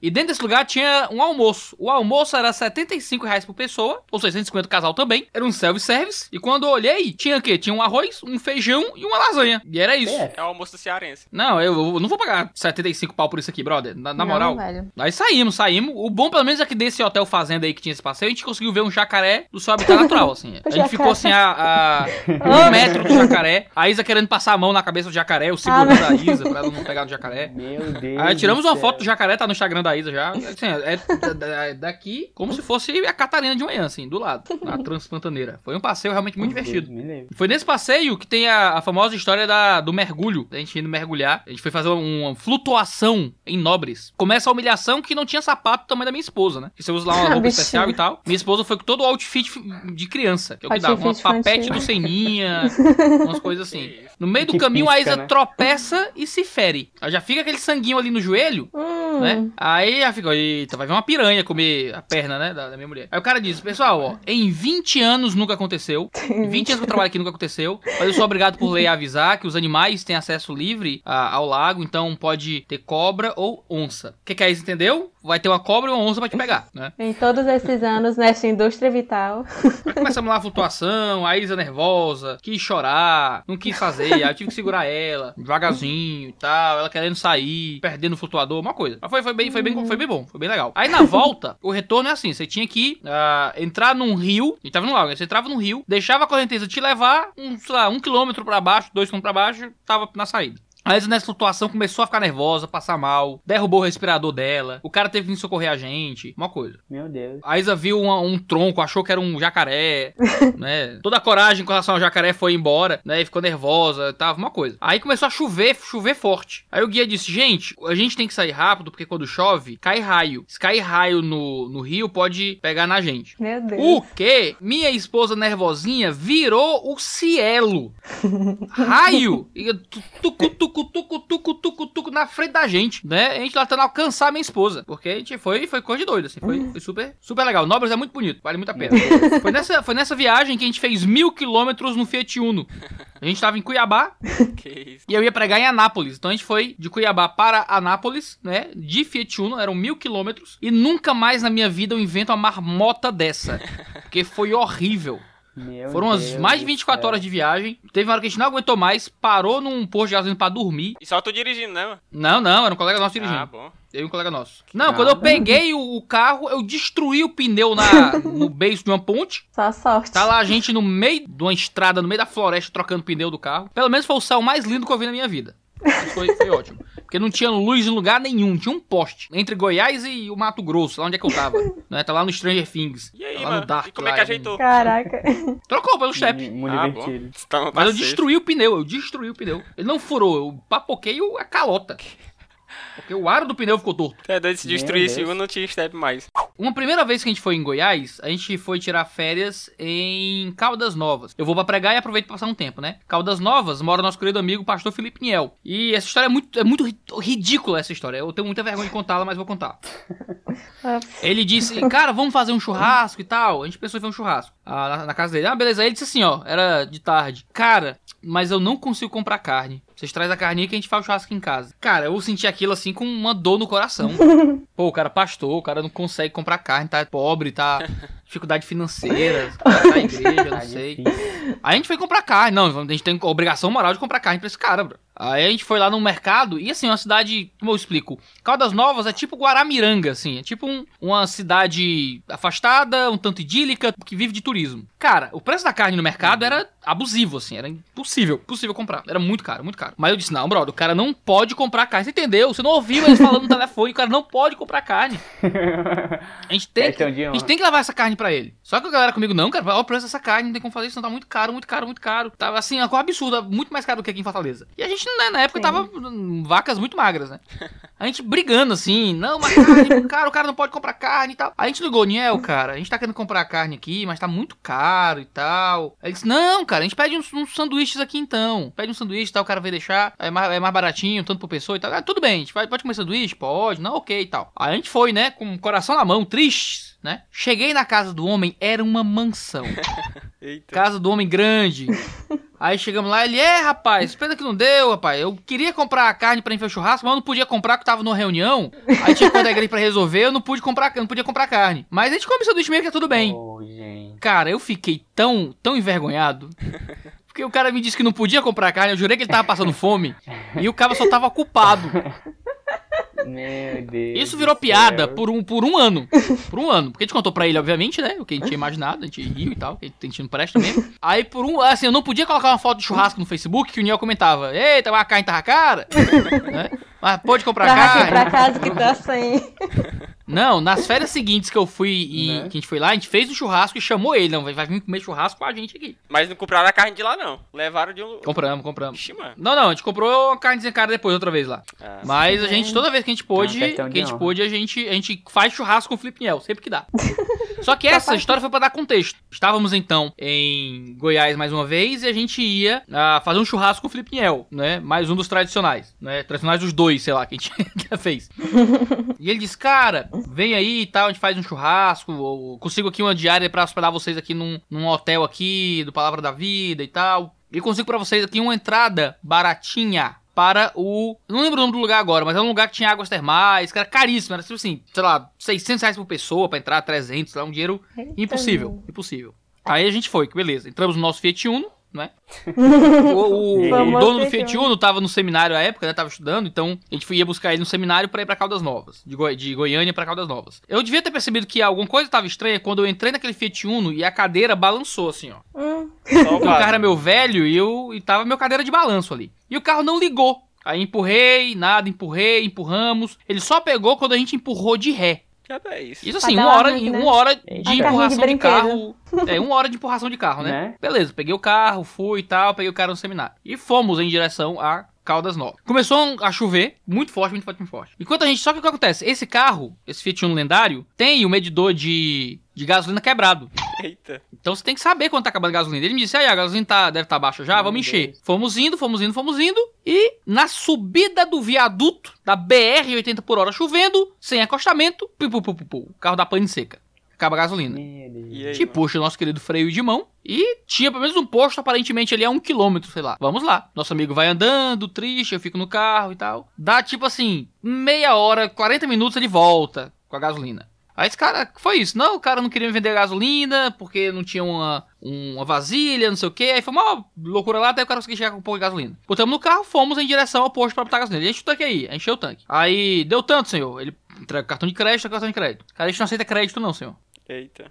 A gente, pronto, vamos ficar preso aqui. Ai. Vamos ficar preso aqui porque a gente tudo lascado. Aí juntou o dinheirinho, a moedinha que tinha, não dava nem metade do valor. O dinheirinho que a gente tinha no cartão de crédito ou no cartão de débito. Cara, a gente passou tudo que tinha em todos os três cartões de débito daquele carro pra pagar aquela gasolina. Caraca, mano. Pra compensar, né, mano? Meu Deus. Mas pagou. Aí tipo assim, passa 7,50 nesse cartão aqui, passa 52 nesse cartão aqui, passa 43 nesse cartão aqui. A humilhação. O resto é quanto? É 20 e pouco, pegando lá de moedinha, juntando, foi uma des- uma desgraça. Ah, mas pagamos. Meu Deus. Chegamos em Caldas Novas, né? Foi nessa viagem, nessa, nessa hospedagem, que Catarina foi concebida. né? Catarina né, passou a existir nessa viagem. Fomos lá para as águas termais, mó legal e tal. E pegamos barato. Fiz, e foi engraçado porque faltou luz à noite no churrasco com o Niel. Então a gente comeu churrasco com iluminados, Não, não é pra ter esse churrasco. iluminados pelo celular. Fomos lá. Águas termais, começamos a voltar. Isa grávida de um dia ou dois, né? No bucho dela lá, Catarina. A gente não sabia, ainda à época tava tentando ter filhos. Começa uma chuvarada. Não, começa não, tava o sol limpo, tava tudo limpo. E a gente aqui na estrada e meu amigo dirigindo, né? O dia inteiro nas águas termais e tal. Eu só vejo a cabeça dele se aproximar do volante. Hum, Se aproxima, se aproxima, se aproxima. Meu Deus. Ele dá aquela pescada, assim, aquela,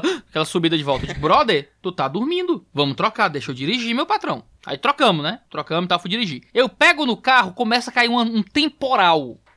Tempo, tempestade imensa. Gente, eu não conseguia ver um palmo na minha frente. Eu não conseguia ver nada, nada, nada, nada, nada na estrada. E eu olhando aqui, eu, sabe aquele, ah, o queixo por cima do volante, tão inclinado pra frente assim, ó. O volante encostado no peito. Eu tentando ver alguma coisa nesse Fiat Uno. E eu só via meu amigo gritando, Iago, tu tá saindo da estrada. Eu, eu, eu parava tal, eu tava já batendo alguma coisa, já entrando na terra e voltava. Não, era no nível de dizer, Iago, tu tá saindo da estrada. Eu, por que lado?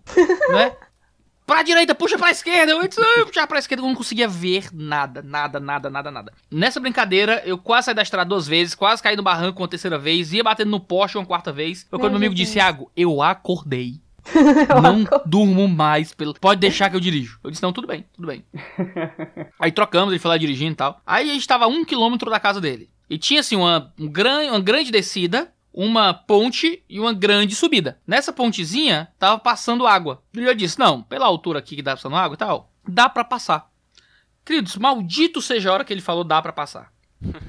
ele veio, desceu, ficou perto da água ali. Engatou a primeira, joguinho ali de freio de mão, joguinho ali de, de acelerar, de, de embreagem, pô, pra já passar ali rápido, né, de primeira mesmo.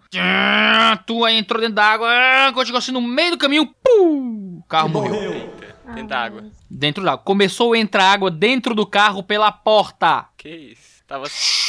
Entrando água. Não era um, não, era um Gente, barco. meu Deus, e agora? Empurra. Abrimos, então eu abri minha porta, ele abriu a porta dele, começamos a empurrar o carro cheio de mala com a mulher dele, se eu não me engano, a mulher dele estava grávida à época, Maria. né, buchuda mesmo já consideravelmente buchuda. E a Isa, não sabíamos se estava grávida. Começamos a empurrar o carro, empurrar o carro sair com o pé dentro d'água, água até metade do calcanhar, olha, quase na panturrilha praticamente, empurrando o carro pela porta. Ele tava descalço porque tava dirigindo, arrancou o chaboque do, do pé, empurrando, empurramos pela subidinha, puxamos o freio de mão, beleza. Saindo água do escapamento. A gente pronto, e agora? Aí. Nada do carro pegar, de jeito nenhum. Empurramos esse carro até o alto barranco. Os carros estavam atrás da gente na fila pra passar, todos desistiram, dando a volta. Né, viram? Não, esse doido aí foi o test drive. Não vamos nesse caminho, não. aí o carro não pegava de jeito nenhum. Aí deixamos o carro descer do barranco, ver se ele pegava de ré, não pegou. Fomos empurrando, empurrando, empurrando, empurrando, até sair do barranco, né? Aí a Isa saiu, ajudou a empurrar. Chovendo, chovendo temporal. A Isa e a grávida empurraram um pouquinho Ah, também o isso, Fiat Uno né? junto com a gente. A Isa é grávida de um dia empurrando o Fiat Uno na chuva. Caraca. Tempo de pegar uma leptospirose. Aí o carro pegou, amado. né? Graças a Deus ele pegou. É, um quilômetrozinho de casa, aí fomos, todo mundo sujo, com pé de lama, cheio de lama dentro do carro, e molhou nossas coisas. Foi Ah, um Deus. desgraceira, né? Mas, pelo menos, Catarina sobreviveu. Catarina tá aí pra contar a história. Com todas essas histórias aqui, a gente pode, a gente pode perceber que é, em quase todas elas, tu passou por episódios de humilhação. que, meu amigo, eu vou te Sim. dizer, viu? Tu já tá calejado, né, mano? Já nada mais te abala. E a maioria delas relacionadas a Fiat Uno, né? Tem um. É, tem um histórico padrão. aí já. de Fiat Uno. Mas eu guardei as duas melhores histórias pro final. Eita, aí, ó. Eita. Eita, tô no Ó, hype. Tem as histórias dos aeroportos que não dava pra falar, né? Na verdade, os panamenhos não, não conseguiam falar o próprio idioma. Não, não, idioma, Panamá não. fala espanhol, pô. Verdade. Sorry, Só se sorry. respondia no Só sorry sorry. e tem os perrengues do Fiat Uno. Alguns, né, são os perrengues chiques, que são as viagens internacionais. E esses fuleiragem, mano, aqui no Brasil, Não Fiat tão Uno, chiques assim. fazendo grávida empurrar Fiat Uno. Como é que pode, mano? Mas Verdade, duas grávidas. estão aí, os meninos nasceram depois, tudo certo, né? Hoje tá tudo certo, né? Na hora é só perrengue. É, na hora foi só raiva.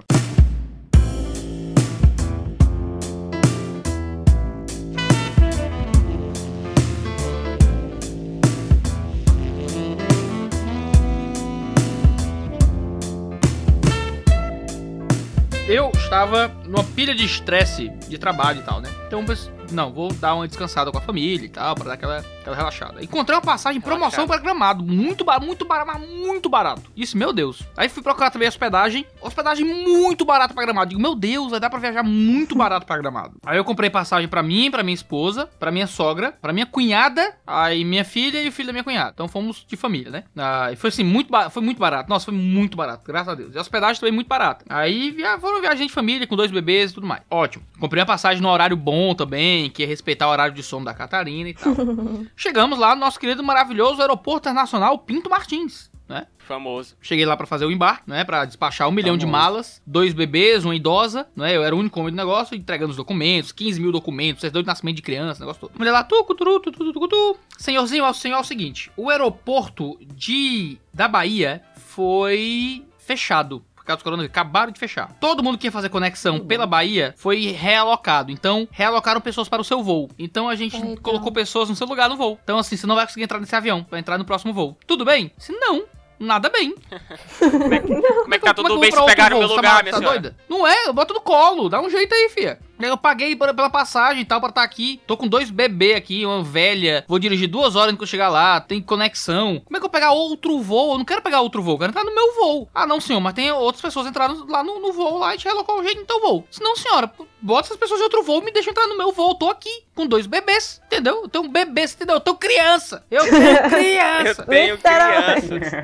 Mas até aí o papo é relativamente civilizado, né? Então a gente começou a conversar. Ele disse: Não, a gente pode oferecer algumas compensações. Eu digo, senhora, eu não quero compensação, eu quero o meu voo. Por que o senhor não oferece compensação pra quem está sentado lá dentro? Sim. Oferece compensação, mas teve algum solteiro lá sem criança no colo? Queiram compensação. Eu quero pegar o meu voo, o voo que eu comprei pra viajar. Começou lá e tal, a mulher, não, senhor, não vai dar, não vai dar, mas tem que dar, pois chame seu superior, chame o seu gerente, chame, o- chame o povo. Ah, senhor, não vou chamar não, porque ele tá resolvendo o negócio do voo lá, não chame ele, não, vou tentar chamar, e o cara não vinha. E começou, não, mas moço, meu voo vai sair. O meu voo vai sair. Eu preciso subir pro meu voo, você não tá entendendo. E a mulher lá me enrolando, me enrolando. Eu digo, senhora, você não entendeu. Aí eu sentei na esteira de bagagem.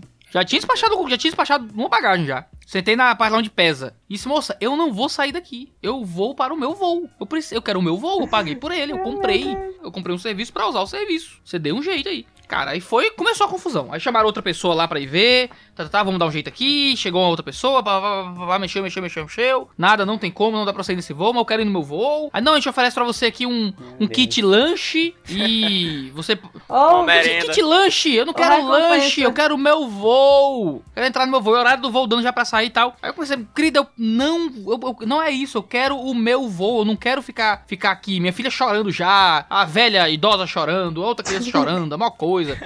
E, e o gerente não vinha. Aí eu comecei, querida, você tá me enrolando pra ganhar tempo. Você tá me enrolando pra ganhar tempo pro meu voo sair e eu não ter mais como nem falar nada. Tem que chamar o Celso Aí eu fiquei em pé. Catarina chorando, eles me trouxeram Catarina. Eu fiquei em pé na esteira de mala, com a Catarina no braço, com o dedo em riste. Eu quero entrar no meu voo, dei um jeito pra eu entrar no meu voo, porque eu não vou aceitar isso.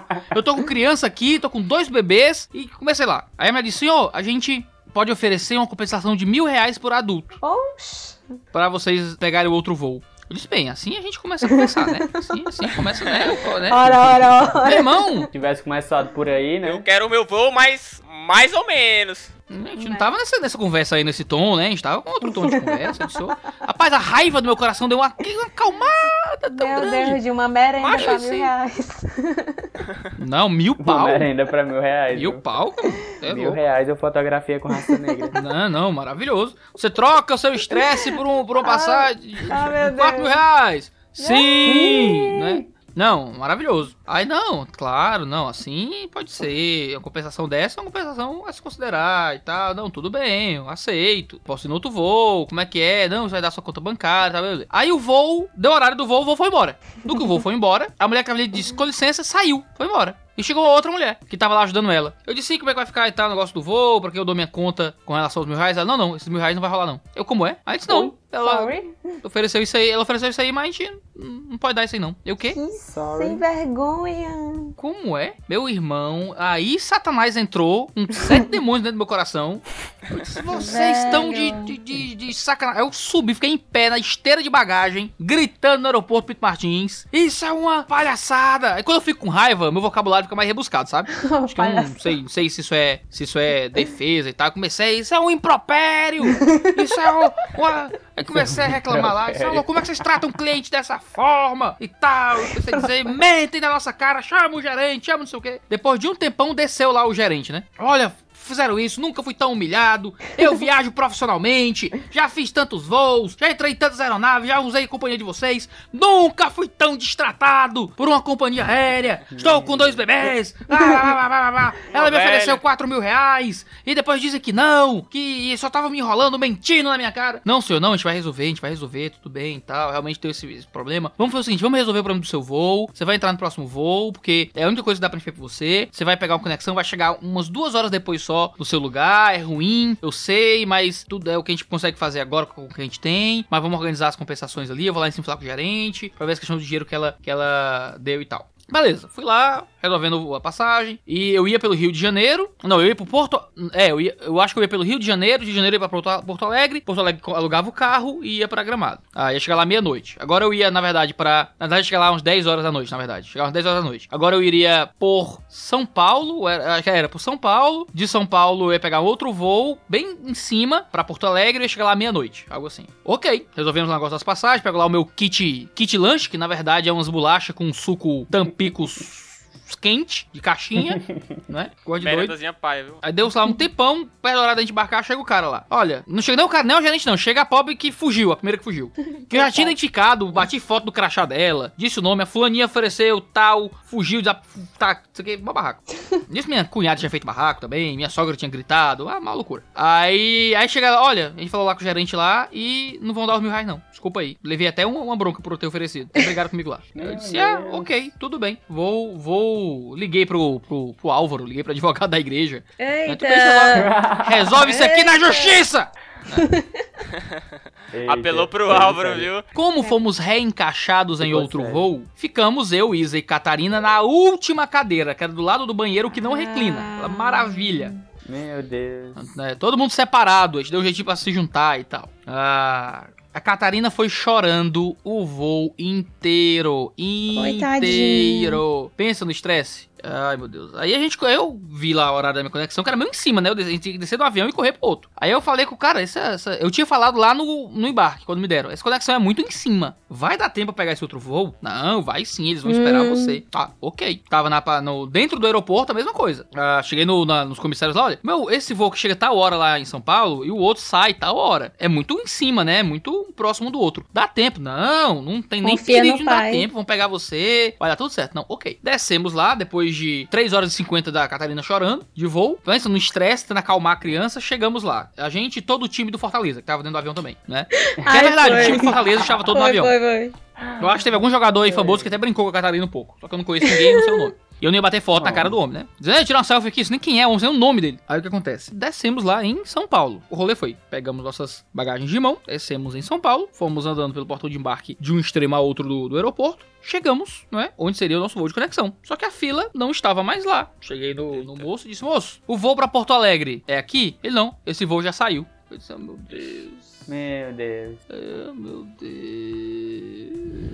Pensa no estresse, já de briga no aeroporto, de oferecerem dinheiro, de mentirem pra você, de te enganarem, de colocarem em outro voo. Tua criança chorando porque tava num voo fora do horário que tu tinha planejado, que era pra ela estar dormindo já, praticamente. Negócio, aí tu chega lá no, no outro voo e teu voo saiu, brother. Qual o sentimento? Senhor, me leva. Vou só levantar a mão. Joguei a bolsa no chão, sentei no chão do, do aeroporto, aquele drama queen total. Deu, deu saudade dos perrengues com o Uno. Saudades. Verdade. Tem uns flashbacks assim. Aí eu. Como é, como é que esse voo saiu? Aí eu cheguei lá e tal. Não, esse voo saiu já no horário dele e tal. Mas como pode? O voo tá no horário. Não, ele sai um pouco mais cedo e tal, não sei o quê. Ele não pode atrasar porque tal, uma coisa. Eu disse, moço, me controlando, né? Tudo Espírito Santo dentro de mim. Disse, moço, me chama alguém com quem eu possa gritar. Eu não quero gritar com quem não tem culpa. Me chama, por favor, o gerente, o chefe aí, o, o cabo mais alto de vocês, tudinho, pra eu gritar com quem, com quem merece. Ele, beleza. Aí chamou lá e tal. Ok, senhor. Volta É, aí chamou lá o chefão. Chegou o cara que era assim, segundo ele próprio, era o, o chefe do chefe dos chefes de todos os chefes. Amém. Lá da Gol. lá. O dono do do aeroporto. Meu irmão, eu acho, eu tava no aeroporto de, de Guarulhos, eu acho que me ouviram de Congonhas. Eu falo com esse cara. Caramba. Não, senhor, eu, eu. Ele dizia, não, eu mandei esse voo embora mais cedo. Eu sabia que vocês iam vir pra esse voo, mas eu tive que tomar uma decisão. E eu prefiro mandar o voo logo. E sim, sacrifiquei vocês por isso mesmo na cara dura. Sacrifiquei vocês mesmo, porque eu tinha que mandar esse voo logo, ele não podia atrasar. Eu tô Caraca. chocadíssima. É, voo não podia atrasar, a gente não esperou vocês. Eu, por que não mandaram alguém pra pegar a gente do, do da saída do, do, do avião e já levar direto pro, pro avião? Por que a gente teve que pegar o finger, dar a volta? Não tinha ninguém. Meu irmão, mas eu falei mas eu falei com todo o vocabulário do mundo. Pequei- acho que pequei também, né? Acho que eu, eu exagerei, gritei muito alto também com o cabra. Eu, eu já tenho um volume de voz um pouco exagerado. Sei, eu tenho dificuldade de falar baixo. Cara, eu falei o máximo, com o máximo de volume vocal que minha caixa torácica e meu sistema laríngico me permitiu, sabe? é um absurdo que vocês façam isso com o cliente de vocês, com dois bebês, uma idosa, viajando. Já fizeram, aprontaram com a gente lá no primeiro voo, agora pronto de novo. Como é que vocês Agora fazem isso? É um absurdo. Você é uma pessoa horrorosa. Como é que você toma uma decisão dessa? Você é uma pessoa horrível, uma mistura de mal com atraso e pitadas de psicopatia. Né? Foi, falei tudo que eu, que eu Quero pude lá. ofender assim. Gritando lá. Provavelmente esse diabo desse gerente tava muito acostumado a ouvir grito de cliente, porque ele impassível. Tudo bem, senhor. Não, é isso mesmo, senhor. Não, foi isso mesmo. Ok, é certo. Eu sou horrível Uhum. mesmo. Tá bom. É tipo isso, eu sou ruim mesmo. Eu sou, É eu sou mal. Sou vagabundo, rapaz. Só faltou, assim. Eu posso lidar com isso. Caraca. Eu posso lidar com isso. Aí disse, ó, vou dar aqui o voucher do táxi. Vou dar aqui o voucher do hotel. Vocês vão dormir no hotel que a gente vai dar pra vocês aí. Vocês fazem uma refeição lá. Amanhã vocês pegam o próximo voo. 8 e meia. Obrigado, patrão. Isso já era quase 10 da noite já. Aí aquele negócio. Pega mala na esteira, com criança, com bebê, com velha e tal, pra poder. Aí essa foi a parte maravilhosa da história ainda. Aí eu disse, Isa, vai pegar um carrinho, segura a Catarina aqui, tu pega ali um carrinho. No aeroporto ali, aí tava meio, não sei se era obra, alguma coisa, aí Isa se confundiu. E ela saiu da parte que pegava mala pra pegar um carrinho. Aí Ixi. tentou voltar. No que ela tentou voltar, o guarda lá disse, não, não, pode entrar de volta não. Aí não, mas eu fui pegar um carro pra minha família. Minha filha tá lá dentro com a mala, não, mas você não pode voltar. Ah, Aí Vai. não pode. Aí chega só, aí eu disse, chegou, uma hora que eu disse, meu, cadê a minha mulher? Depois de um tempo, né? Ficou cat no braço, fui saindo. Não, botei a cat no braço de alguém, da minha sogra, e fui saindo. E tá lá a Isa lá na, na portinha, assim, ó. Com cara de, de cachorro que caiu da mudança. Eu disse, amor, entra. Ele disse, ah, não pode. Aí eu olhei pro cara assim, e disse, não, eu já imagino a pilha de estresse que eu já tava, né? Aí tava lá um guardinha, né? Eu disse, ah, não, não, ela vai entrar, tô com, tô com. Ela tá com minha bebê ali, é só eu pegar um carrinho. Não, não pode voltar, não. O cara foi meio grosso, assim, não pode voltar. Eu disse, não, senhor, ela é minha esposa, eu tô com bebê. A gente tá com, be- a gente tá com criança. Ela foi só pegar um carrinho, ela se confundiu, vai pegar as malas ali. Não, não pode entrar. Eu disse, brother, ela vai entrar. Não entendeu? Ela vai entrar. Entra aí, amor. Aí a Isa, né, doida, não entrou, né? não é maluca? Aí ficou lá. né? Eu disse, ela vai entrar, pode. Entra, amor. Entra, vem, vem. Nem não olha pra esse cara. Eu disse, você, ó, brother, você, não, você tá mexendo com o cara errado. Você tá mexendo com a pessoa errada na hora errada. Né? Você não sabe que eu já passei hoje. Eu não vou deixar você tratar assim minha família, não. Aí chegou um cara da Azul, do nada, me abraçou assim, de lado, botou uma. Encostou o ombro direito no meu ombro esquerdo e a mão dele por trás das minhas costas, pegando no meu ombro direito. Me virou aqui e saiu andando comigo assim: Oi, brother, tudo bem? Aí pegou a mão esquerda dele, colocou no meu outro ombro. Eu trabalho na Azul, certo? Deixa eu te ajudar aqui, tá bom? Vamos, vamos cá. Não é? Olha, esse cara, ele é policial federal. Você tá num espaço federal. Se você falar muito com ele aí, ele vai chamar a Polícia Federal, você sai aqui no camburão, certo? Porque não perguntam muito, não. Então deixa sua esposa lá, ela tá bem, tá bom? Deixa eu lhe ajudar aqui no que você precisar, tá? Porque mais, mais um minuto ali você sai preso.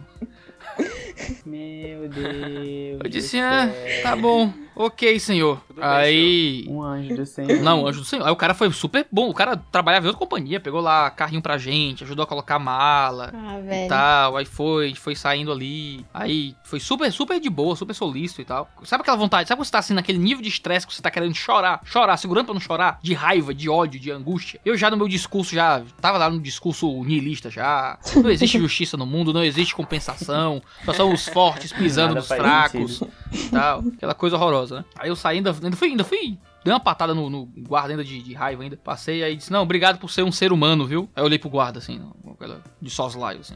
Aí pro, pro cara sentir. Mas ele aparentemente nem, nem ligou também, porque. sei lá, Né? Meu Deus. Federal, né? Aí não queria sair preso, né?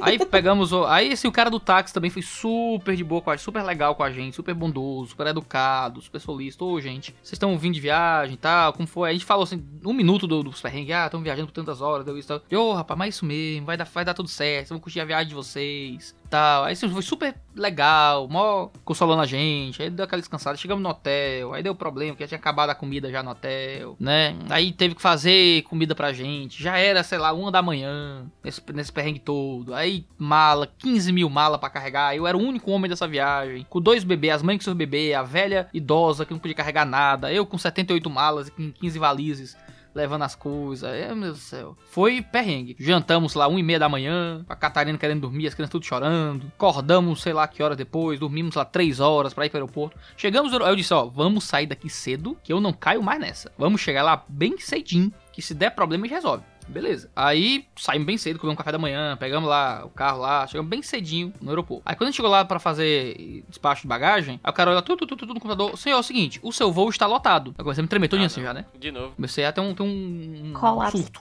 Ele disse, mas a gente tá fretando um outro voo da Azul pra vocês irem nele. Ah, ele sai meia hora antes, sai 8 horas, já tá quase no embarque já. Você quer ir nele? Pode ir nele? Tudo bem? Disse, Não, tudo bem, ok. Fomos no voo da Azul, deu, deu tudo certo. Mas Vedi, se eu não tivesse chegado mais cedo, simplesmente porque eu quis chegar mais cedo por segurança, a gente teria teria pegado o voo voo. lotado. E não teria o voo, porque o voo... Como é que você lota um voo e encaixa as pessoas em um voo mais cedo? E não num voo depois? Não faz entendeu? sentido. Se eu não tivesse chegado bem mais cedo, assim, exageradamente mais cedo, a gente teria passado por um outro perrengue desse. Mas aí, aí depois disso foi só vitória. A gente pegou, chegou no outro voo, Catarina Não, chorou, porque também. né? A gente chorou o outro voo inteiro, chegamos lá de manhã, dormimos em São Paulo, dormimos, chegamos lá no gramado, peguei o carro, o carro era bom, deu tudo certo. E eu só pensando, o que é que vai dar errado ainda, gente?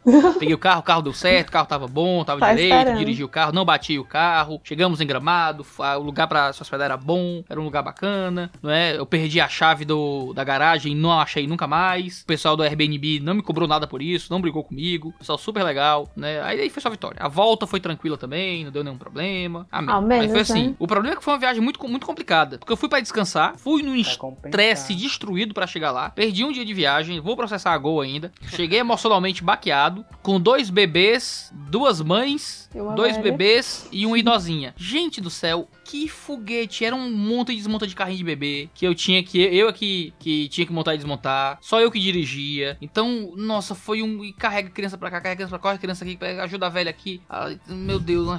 Foi foi uma eu fico aqui assim, que foi uma viagem horrível para um lugar muito bom, porque Gramado é lindo, né? Mas deu pra descansar muito pouco, deu pra deu para se divertir bastante, mas deu pra descansar muito pouco. Cheguei mais cansado do que fui, né? Precisei tirar umas férias dessas férias aí, porque foi foi dose. Só de contar eu tô triste aqui. A gente sente uma carga assim, tipo, é, é bom dividir isso, né? porque dá não. Porque não pra dá, chegar não. nesse nível, mano, Não, tu tirar férias das férias, mano. Porque ficou cansado nas próprias férias. Então deve ter sido uma experiência muito boa, não.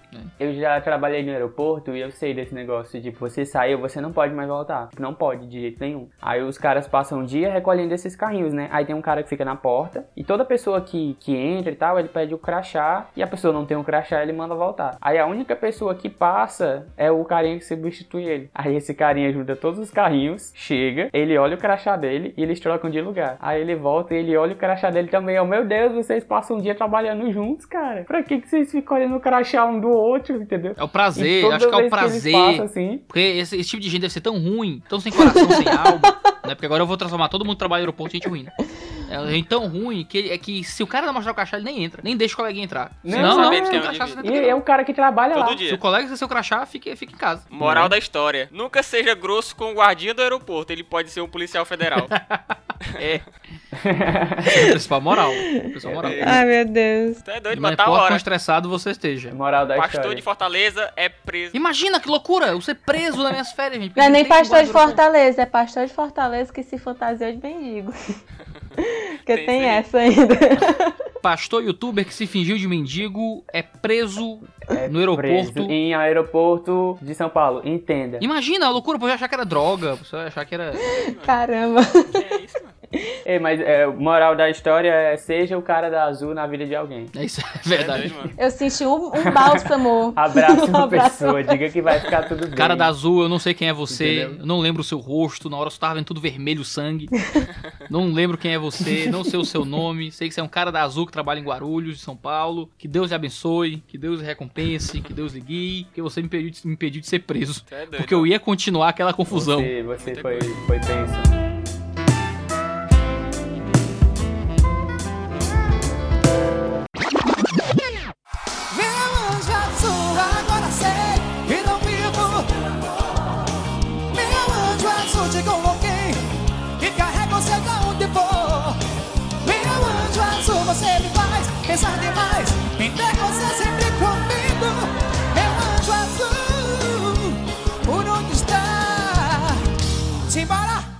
Nem tudo é flores, né? Agora tem a parte da lua de mel. Pois É, esse foi o perrengue chique, né? Esse foi o perrengue chique. Agora tem o perrengue das vacas magras, das vacas mais magras de todas. Que foi quando eu acabei de casar a lua de mel. Ô, história boa, ô, história formosa. Nunca contei essa história na internet antes, eu vou poder finalmente contá-la depois de tanto tempo. Exclusivo. Que isso. Exclusivo pra vocês, agora prontos.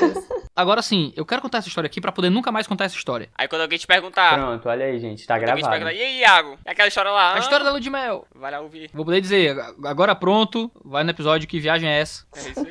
Olha aí, a gente dá até um minuto quando sair gravado. Ah, vai deixar o episódio todinho pra pessoa ouvir. Na íntegra. Não, a ideia é deixar a melhor história pro final, que é o pessoal ir ouvindo tudo, né? Verdade. É verdade. Eu casei em Casou. 2014. Faz tempo. 2014. Casamos dia 31 de janeiro de 2014. Eu era um puber Iago de 21 anos, magro que só a moléstia e muito menos feliz, porque casamento é uma coisa que faz muito bem pra sua alma. E muito e muito e muito mais pobre. Lascado, mas lascado assim no nível Vou nem contar pra. Se eu... Um dia eu contei sobre minha vida financeira no começo do casamento pra um carroceiro e o burro chorou.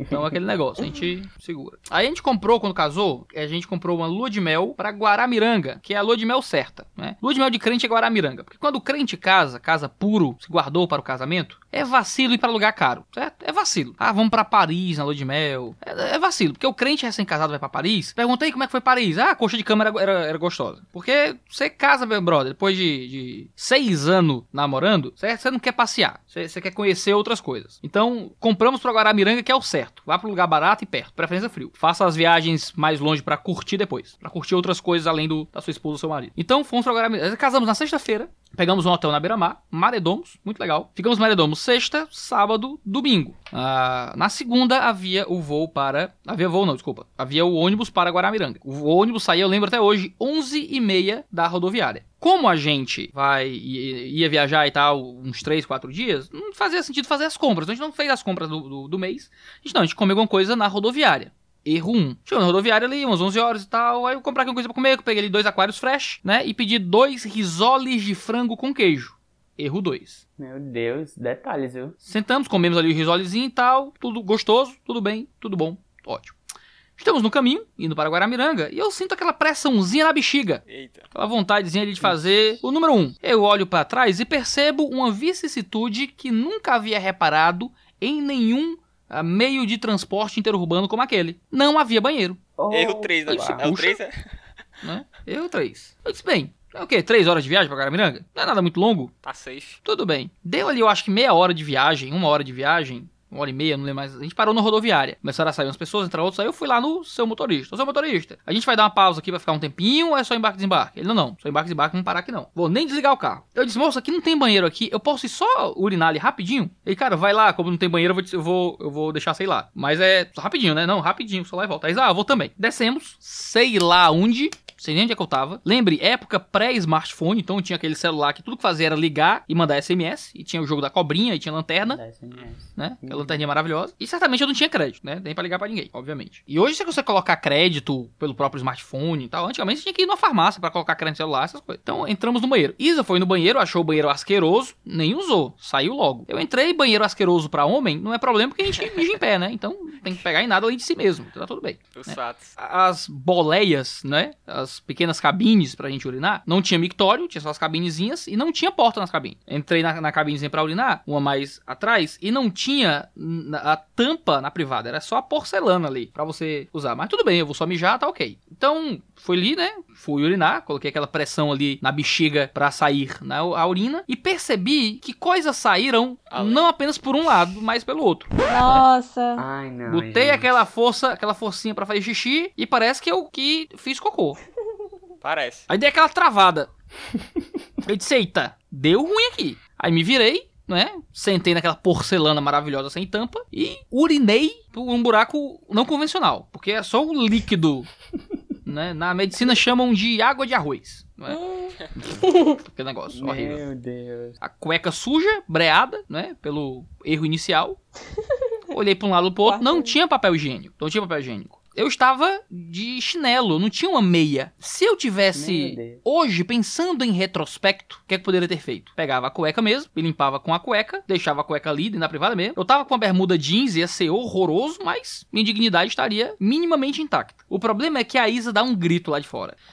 O ônibus tá saindo! Estão deixando a gente aqui! Meu Deus. Meu Deus. No desespero, eu limpei com a mão. Não acredito não, mano. Ai, não, gente. Passei a mão ali no susto. em alguns países é Limpei com a mão, puxei aqui a calça pra cima. Eu tava com a mão só, não conseguia abotoar a calça com a mão só, subi ali o que deu. Fui ali meio que andando, meio estranho, com as pernas meio abertas pra segurar as calças. E pensei, meu Deus, tinha uma pia. Fui, fui, fui, fui, Ai, olhei, tinha. Ai, meu Deus do céu. Tal. Eita. Aí pensei, meu Deus, será que tem água? Abri a torneirinha, tinha. Passei ali aqui na mão rapidinho. Mas cadê que tinha um- um- uma barrinha de sabão de coco? Cadê que tinha um detergentezinho IP neutro? Nada. Sabe quando fica assim, aquele resto de sujeira assim entre a unha e o dedo, assim? em volta da cutícula, aquele negócio. Pelo amor de Ainda bem que eu Deus. já comi. Ok. Botei a calça pra dentro, saí correndo do banheiro, aí eles olhou pra mim e disse: Iago, tu tá bem? Tô, tô, tô, Tô tô. ótimo, Foi um banheiro é azul, vermelho, amarelo. Entrei, a gente tava sentado na cadeiras 1 e 2 do. Bem do- na frente. Bem na frente. Aí, tuc, entramos sentamos. E veja, eu estava namorando com a Isa, eu namorei com a Isa há seis anos. A gente já tinha alguma intimidade. Mas era assim, dois dias de casado. Eu não queria dar pra minha esposa, dois, três dias de casado, eu não queria dar pra minha esposa a experiência de eu estar com a mão suja de bosta, né? Cagado, destruído lá, indo pra lua de mel, né? Ai, ai. Então, eu sentado, quase. Espalmei as mãos, sabe aquela posição de orar? Você espalma as mãos uma na outra? Aí as mãos palmadas, mas pra baixo, aqui entre as coxas, sabe? E olhando pra baixo, Tá tímido. triste. Tentando limpar Mas a é, unha. tá tudo bem? Tá tudo bem, Iago? Não, não, tudo bem, tudo ok. Tô sentindo meu, sentindo meu mal. Feliz com o casamento. Dá um tempo. Dá uns 5 minutos, Aisa. Não, não, não, não. Não, meu Deus. Olhou pra trás, olhou pra mim. Iago, mas. Coisa estranha. Não tem banheiro nesse. Ai, velho. Não tem banheiro nesse ônibus, mas um cheiro de. de. de cocô. Coisa estranha. Aí eu, ixi. Vixe. Eita. Eita. Ixi, amor, será que alguém... Aí eu. Aí eu percebi que, né, era hora de, de contar. Aí contei pra ela toda a história e tal. Tu contou dentro do ônibus? Aí eu. Aí, aí tá dentro do ônibus, né? Ela, ela Aí contou, achou um, cheiro de bosta Amor, e tal. me caguei. Aí eu tive que olhar pra ela e dizer, contar a história toda. Disse, amor, eu me caguei. me caguei ali, fui mijar. Tá, tá. Fui mijar, caguei na calça. No desespero ali eu passei a mão e lavei com água, mas só com água. E é isso aí. Isa, uma esposa compreensiva, uma esposa santa, uma esposa boa, caiu na gargalhada. Né? É isso que uma esposa faz. Caiu na gargalhada. Disse, amor, eu tenho aqui um, hidratante. Dá pra você passar Aí, um tá hidratante e vai ser uma segurada. Eu Passei um hidratante na mão, com aquele cheiro de quem cagou na roseira, né? Um negócio horroroso. Queridos, mas qual é o problema? Faltava o quê? Umas duas horas pra Guaramiranga. Faltavam umas duas horas pra Guaramiranga. O que eu achei que era a grande tribulação, na verdade, era só o princípio das Aí, dores. tá. Porque Ah, começou aquelas contrações, sabe? Aquelas contrações. Vai, aquela. aí Doía, doía, doía, doía, doía, doía, aquela vontade de, cagar, e doía, doía, doía, e meu Deus, e vontade de fazer cocô, e eu segurando aqui, segurando, segurando, meu Deus, eu vou, meu Deus, ai, ai, e sabe, era um, meu Deus, era horroroso. E eu pregava pra mim mesmo, aplicava o evangelho na minha vida. E dizia: Jesus morreu pela sua igreja, Jesus entregou sua vida pela sua noiva. Eu não vou cagar do lado dessa mulher. Eu não vou cagar na calça do lado dessa mulher. Né? Deus. Eu, eu vou, eu vou aguentar. Aí segurava e dava assim uns 5 minutos de, de vontade de morrer. Se eu tivesse uma arma, eu dava cabo da minha vida ali. Prefiro me matar do que me cagar. E aí Prioridade. passava. Aí, aí passava, aí dava assim 5 minutos de paz. Sono frio, amarelo, aí de novo, de novo, contração, contração, contração, contração, contração. Entendeu? Eu entendi o que, é que as mulheres passam no parto, sabe? Coisa, coisa louca. Tava quase parindo ali um pedaço de bosta. Aí, nessa loucura assim, cara, gente. E curva, curva, curva, curva. E não chegava a Guaramiranga, curva, curva. Passou uma hora de cinco minutos de sofrimento, cinco de aguentando. E eu calado, segurando. A Isa fazendo um carinho no meu braço. Oh, meu Deus. rindo da minha cara também. Não tinha um banheiro, não tinha, não tinha banheiro no, no, no do ônibus. Como é que não tem banheiro? Gente, se você um dia comprar Meu passagem Deus, de ônibus e pesado. não tiver banheiro, não entre. Não entre, não, não entre, não entre. Fica em casa. Hashtag. Aí eu percebi um, um, nos meus pequenos lampejos de racionalidade, eu percebi uma coisa. As pessoas desciam fora das rodoviárias. Você dizia, ah, vou descer no, no hotel tal. Aí tava na estrada, o pessoal descia. Aí eu disse, poxa, se esse cara passar perto do meu hotel, o Vale das Nuvens, Grande Vale das Nuvens, eu não vou precisar descer na rodoviária e pegar, e talvez ir no banheiro da rodoviária, tem uma porcaria, talvez não tenha papel nem nada, pegar um táxi, voltar pro hotel, eu já desço direto no hotel. Isso é ótimo. Eu chamei o cara, disse, brother, você para nesse hotel aqui? Ele olhou pra mim e disse, paro sim. Aí ele disse, brother, Meu né, depois de dar umas fungadas, ele disse, brother, a gente para na porta. Parecia um anjo falando no meu ouvido assim, ó. A gente para na porta. Se, oh, meu Deus. O próprio cara da. Não é? Parece que é o mesmo. Ali era nada mais, anjo, nada né? menos que o cara da Que o homem da azul. é. Disse, brother, pois quando chegar lá, por favor, você pare pra mim. Ok. Aí tinha lá, quando a gente tava numa certa altura, tinha assim uma placa bem grande, Vale das Nuvens no outdoor. Tinha uma casinha. Ele disse, brother, é aqui. Descemos. Ele deu a, me deu a mala, a malazinha de, de 10 quilos lá. Eu comi bermudinha jeans e chinelo. O ônibus vai embora, a gente vê lá Vale das Nuvens. A gente vai em direção àquela placa. Eu achava, irmãos, que era um anjo. Mas a Bíblia diz que até Satanás se disfarça de anjo de luz. Ixi, pai. Eu olhei pra aquela placa, tinha escrito Vale das Nuvens e uma seta. 3 quilômetros. Ah, não, mano. Meu Deus, que porta, hein, irmão? 3 quilômetros. Olhei pra Isis, olhou pra mim, aquele, aquele bucho horrível, doendo. Eu disse, não, 3 quilômetros? 3 quilômetros a gente faz isso de caminhada. É a nossa caminhada pra perder peso. A gente anda 3 quilômetros, tudo bem. Cadê que eu tinha crédito no celular, que eu tinha um telefone, que eu tinha um smartphone pra pedir um Uber pra ligar pra rodou pra... Não tinha nada. É andar.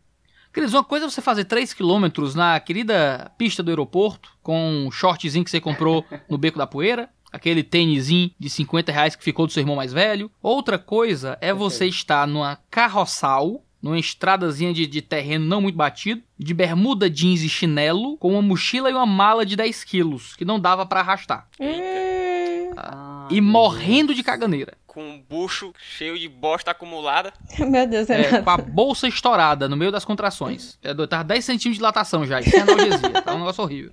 Aí lá vai. Foi mandando, foi mandando. E o problema é, ah, Iago, você tá numa estradazinha assim, você caga no mato. O problema é que era movimentado, tinha casinhas. E o mato tinha cerca, cerca de arame farpado. E aí você diz, Iago, é o seguinte, eu tenho aqui uma garrafinha d'água e eu tenho aqui absorve, pacote de absorvente. Se quiser, é o, que- é o que eu tenho para lhe oferecer nesse momento de dificuldade. Mas não, tudo bem, vamos lá. Fui indo, foi mandando. Ela tinha uma aguinha. Aí foi mandando, foi mandando. Esse é o significado de uma só carne, viu? né? Aí eu com a mala no ombro, a mochila aqui nas costas, andando. Tinha hora que eu parava. Não, gente, eu parava, eu me encostava no muro, assim, ó, com a mão na barriga, assim. ó. Parecia uma mulher dando a luz mesmo. Uma mulher dando a luz. Até que chegou. Aí andamos, andamos e sobe ladeira, desce ladeira, sobe ladeira. Gente, eu não sei se um dia vocês já fizeram o caminho de entrada do Vale das Nuvens, mas aquilo ali é o Rally dos Sertões, gente. Um negócio. Eu já fiz. Gente, é horroroso. E sobe, desce, sobe, desce, sobe, desce ladeira e vai, e caminha, carrega mala, desce mala e vai. A gente deve ter andado assim, uns 45 minutos. Depois de 45 minutos que eu não chegava mais no lugar, eu encontrei um lugarzinho que o arame farpado tava quebrado. Não tinha casa pro lado nem pro outro. Oh, Veio ali a contração. Eu olhei pra Isa e dei um grito. Tá na hora. Dei o grito, o grito da, da- do fim de toda dignidade. Olhei pros olhos da minha esposa recém-casada e gritei: Me dá o absorvente. Os panos quentes. Peguei o pacote de absorvente, Corri pro, pra dentro do mato o máximo que eu pude, as urtigas na perna, as mamonas no braço, aquele negócio horrível. Carrapicho. Cheguei o mais pra dentro que disse pra Isa: não importa o que aconteça, não entre nesse mato. Fui Mataram lá, cara. aí me acoquei no mato. Botei pra fora metade da vida, minha dignidade, meus fatos. Metade do intestino grosso. Um negócio horroroso. Sujei lá meu calcanhar. Ai. Uma coisa horrível. Moço. Ai, Foi gente. aí que eu descobri na minha vida que absorvente tem plástico. Porque ninguém nunca tinha me dito isso. que eu peguei o absorvente, abri, quando eu esfreguei pra me limpar, ficou o plástico grudado em mim ali. Eu, O que que é isso, gente? Aí eu tirei ali aquele plástico arrancando metade do- dos pelos da bunda, né? Isso que é coisa horrorosa. Aí me limpei com absorvente no meio do mato, todo assado, todo Ai, Eu nunca usei absorvente na minha vida, me perdoa. Eu compro o absorvente também se fosse precisar, mas, mas eu nunca usei, nunca abri. Também descobri Né? agora. O negócio todo aí, voltei. Aí eu demorando, né? Demorando, a Isa com medo já, já gritando, Iago, tá tudo bem aí? Eu gritando, sai daqui! não vem pra cá, não! Né? O... Ixi. Ai, meu Deus. Aí voltei, vesti a calça ali, lavei minha mão com garrafinha d'água da Isa, passei ali um hidratante nas mãos. Continuamos nossa pequena peregrinação em direção ao Vale- das Nuvens. Eu com a blusa toda suada. Se eu espremesse a blusa, enchia um balde tranquilamente. Chegamos no Vale das Nuvens. Enfim. A mulher olhou e disse: Meu Deus, moço, você tá tão suado, que foi isso? Ah, o cara disse que a gente parava na porta, a gente veio a pé lá da estrada. Moço, a gente tem um transfer que podia pegar vocês. Né? Primeiro que eu não sabia. Segundo que eu não tinha nem como ligar, né? Pra esse transfer, né? Fizemos o check-in, chegamos no quarto, fui direto pro quarto, tomei aquele banho da derrota. Ô banho da derrota, ô banho triste, banho humilhante. Quando você tava é, com a bunda toda cagada, fui tomar banho pra ver se eu me limpava. Fui limpar ali o rego, a bosta seca grudando nos cabelos da bunda né? Pra limpar aquilo. Chega, rasgou, saiu rasgando, sabe? Os pelos ali. Só o filete marrom de um lado da perna e o filete vermelho do outro lado da perna Ai. descendo, sabe? Aquele de Ah, sangue, que negócio Deus horroroso. Gente, foi o banho mais triste, demorado e humilhado da minha vida. Assim, todo. Sabe aquele, aquele, aquele cena de filme, você, da água caindo na sua cabeça e você dizendo, meu Deus, o que eu fiz com a minha vida?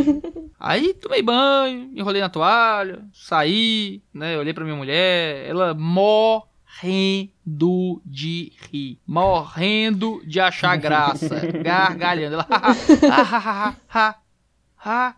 Aí botou na mão da barriga, ha. Sai do meio! Deu nela a diarreia. Não na acredito não, hora mas como é que pode, que a mano? gente chegou. Foi o quê? Foi Deus protegendo meu casamento. Porque se minha mulher passa por isso, ela fica na primeira rodoviária. Nem sai de lá. Tinha ficado lá até Tadinha. hoje. A gente tava até hoje. Eu atrás da minha mulher na rodoviária. Eu pedindo esmola lá no máfia dos mendigos. tentando sustentar minha mulher que não ia sair do banheiro nunca. Jamais. Caramba, É doido, Então mantenha suas expectativas baixas sobre a lua de mel. fechou com chave de ouro. Realmente ela foi uma merda total, viu, mano? Minha lua de mel foi uma merda. Não, gente, mas foi show, ótimo. A lua já de mel foi ótima. Foi só essa parte. Só essa parte que foi uma merda. Da, daí em diante, a lua de mel foi uma maravilha. E, não, mas a gente agradece aqui pela riqueza de detalhes. Ah, a gente aqui tá. Não, essa história só é boa com os detalhes. Precisa dos detalhes. Eu consigo contar com detalhes, eu consigo contar com muitos detalhes, porque essa história já tá bem cimentada na minha vida. A história do, da viagem pra Gramado, eu ainda conto sem tantos detalhes, porque ainda machuca se eu, se eu Ah, a abrir, gente sentiu aqui. né? Ainda dói É. muito. Futuramente, Não foi um desabafo esse episódio. Não, eu tô até mais leve, vou até dormir É mais fácil hoje. Tirou um fardo das costas, mas tu é doido. Não, com certeza. Não, agora é 1h40 da manhã, a gente tá gravando esse podcast 1h40 da manhã nesse momento, eu vou dormir hoje com, agora com o anjo. Se sentindo o cara da azul. Depois desse dia, cara, eu, eu passei a valorizar minha privada muito mais do que, do que antes. E passou a prestar atenção se o ônibus tem banheiro ou não.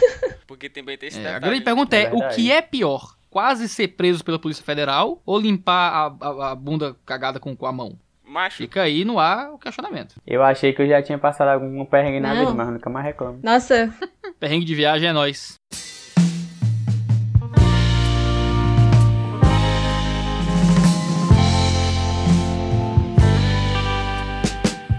Queria mandar um alô para a Barra do Ceará, nosso amigo Paulo Vitor Taco. Mandar um alô também pra Carla, que tá fazendo aniversário hoje. Parabéns em coreano. Parabéns, Carlinha. É, mandar um alô pro Pedro, nas Ilhas Maldivas. Mentira, ele mora bem em Pernambuco. É, pra Núbia, que mora no Rio e não assalta ninguém. Muito ela é importante. topíssima. Núbia. Você merece esse alô. Você fez por merecer. E um beijo pra Débora Rodrigues, É isso aí. que diz que ama a Cassia e só a Cassia. E não diz que ama a gente, mas tudo bem. queria mandar um abraço aqui pro tio Ayrton. Saudades, tio Ayrton. Um dos melhores episódios que a gente já gravou. Então é isso, pessoal. A gente tá finalizando mais um episódio. Espero que você tenha gostado. Compartilhe com os amigos aí, se você gostou desse episódio. E é isso. Isso é tudo, pessoal. Queria agradecer ao Iago Martins por esse episódio. Que viagem é? E foram várias viagens, né? Eu, eu nem esperava desse tanto de viagens assim. E acredito que vocês também gostaram. E para continuar viajando com a gente, é só ir lá no perfil do Agora Pronto. É isso aí, pessoal. Queria agradecer também ao Iago pela disponibilidade. E foi um grande episódio. Muito feliz em estar voltando agora, né? Nessa nova temporada aí. Começamos no, no nível alto. E espero que a gente mantenha aí. Nos siga na- nas nossas redes sociais, né? Do Agora Pronto. E é isso aí, Kessia e Vanessa. Então é isso. Tá pronto. o Agora é pronto.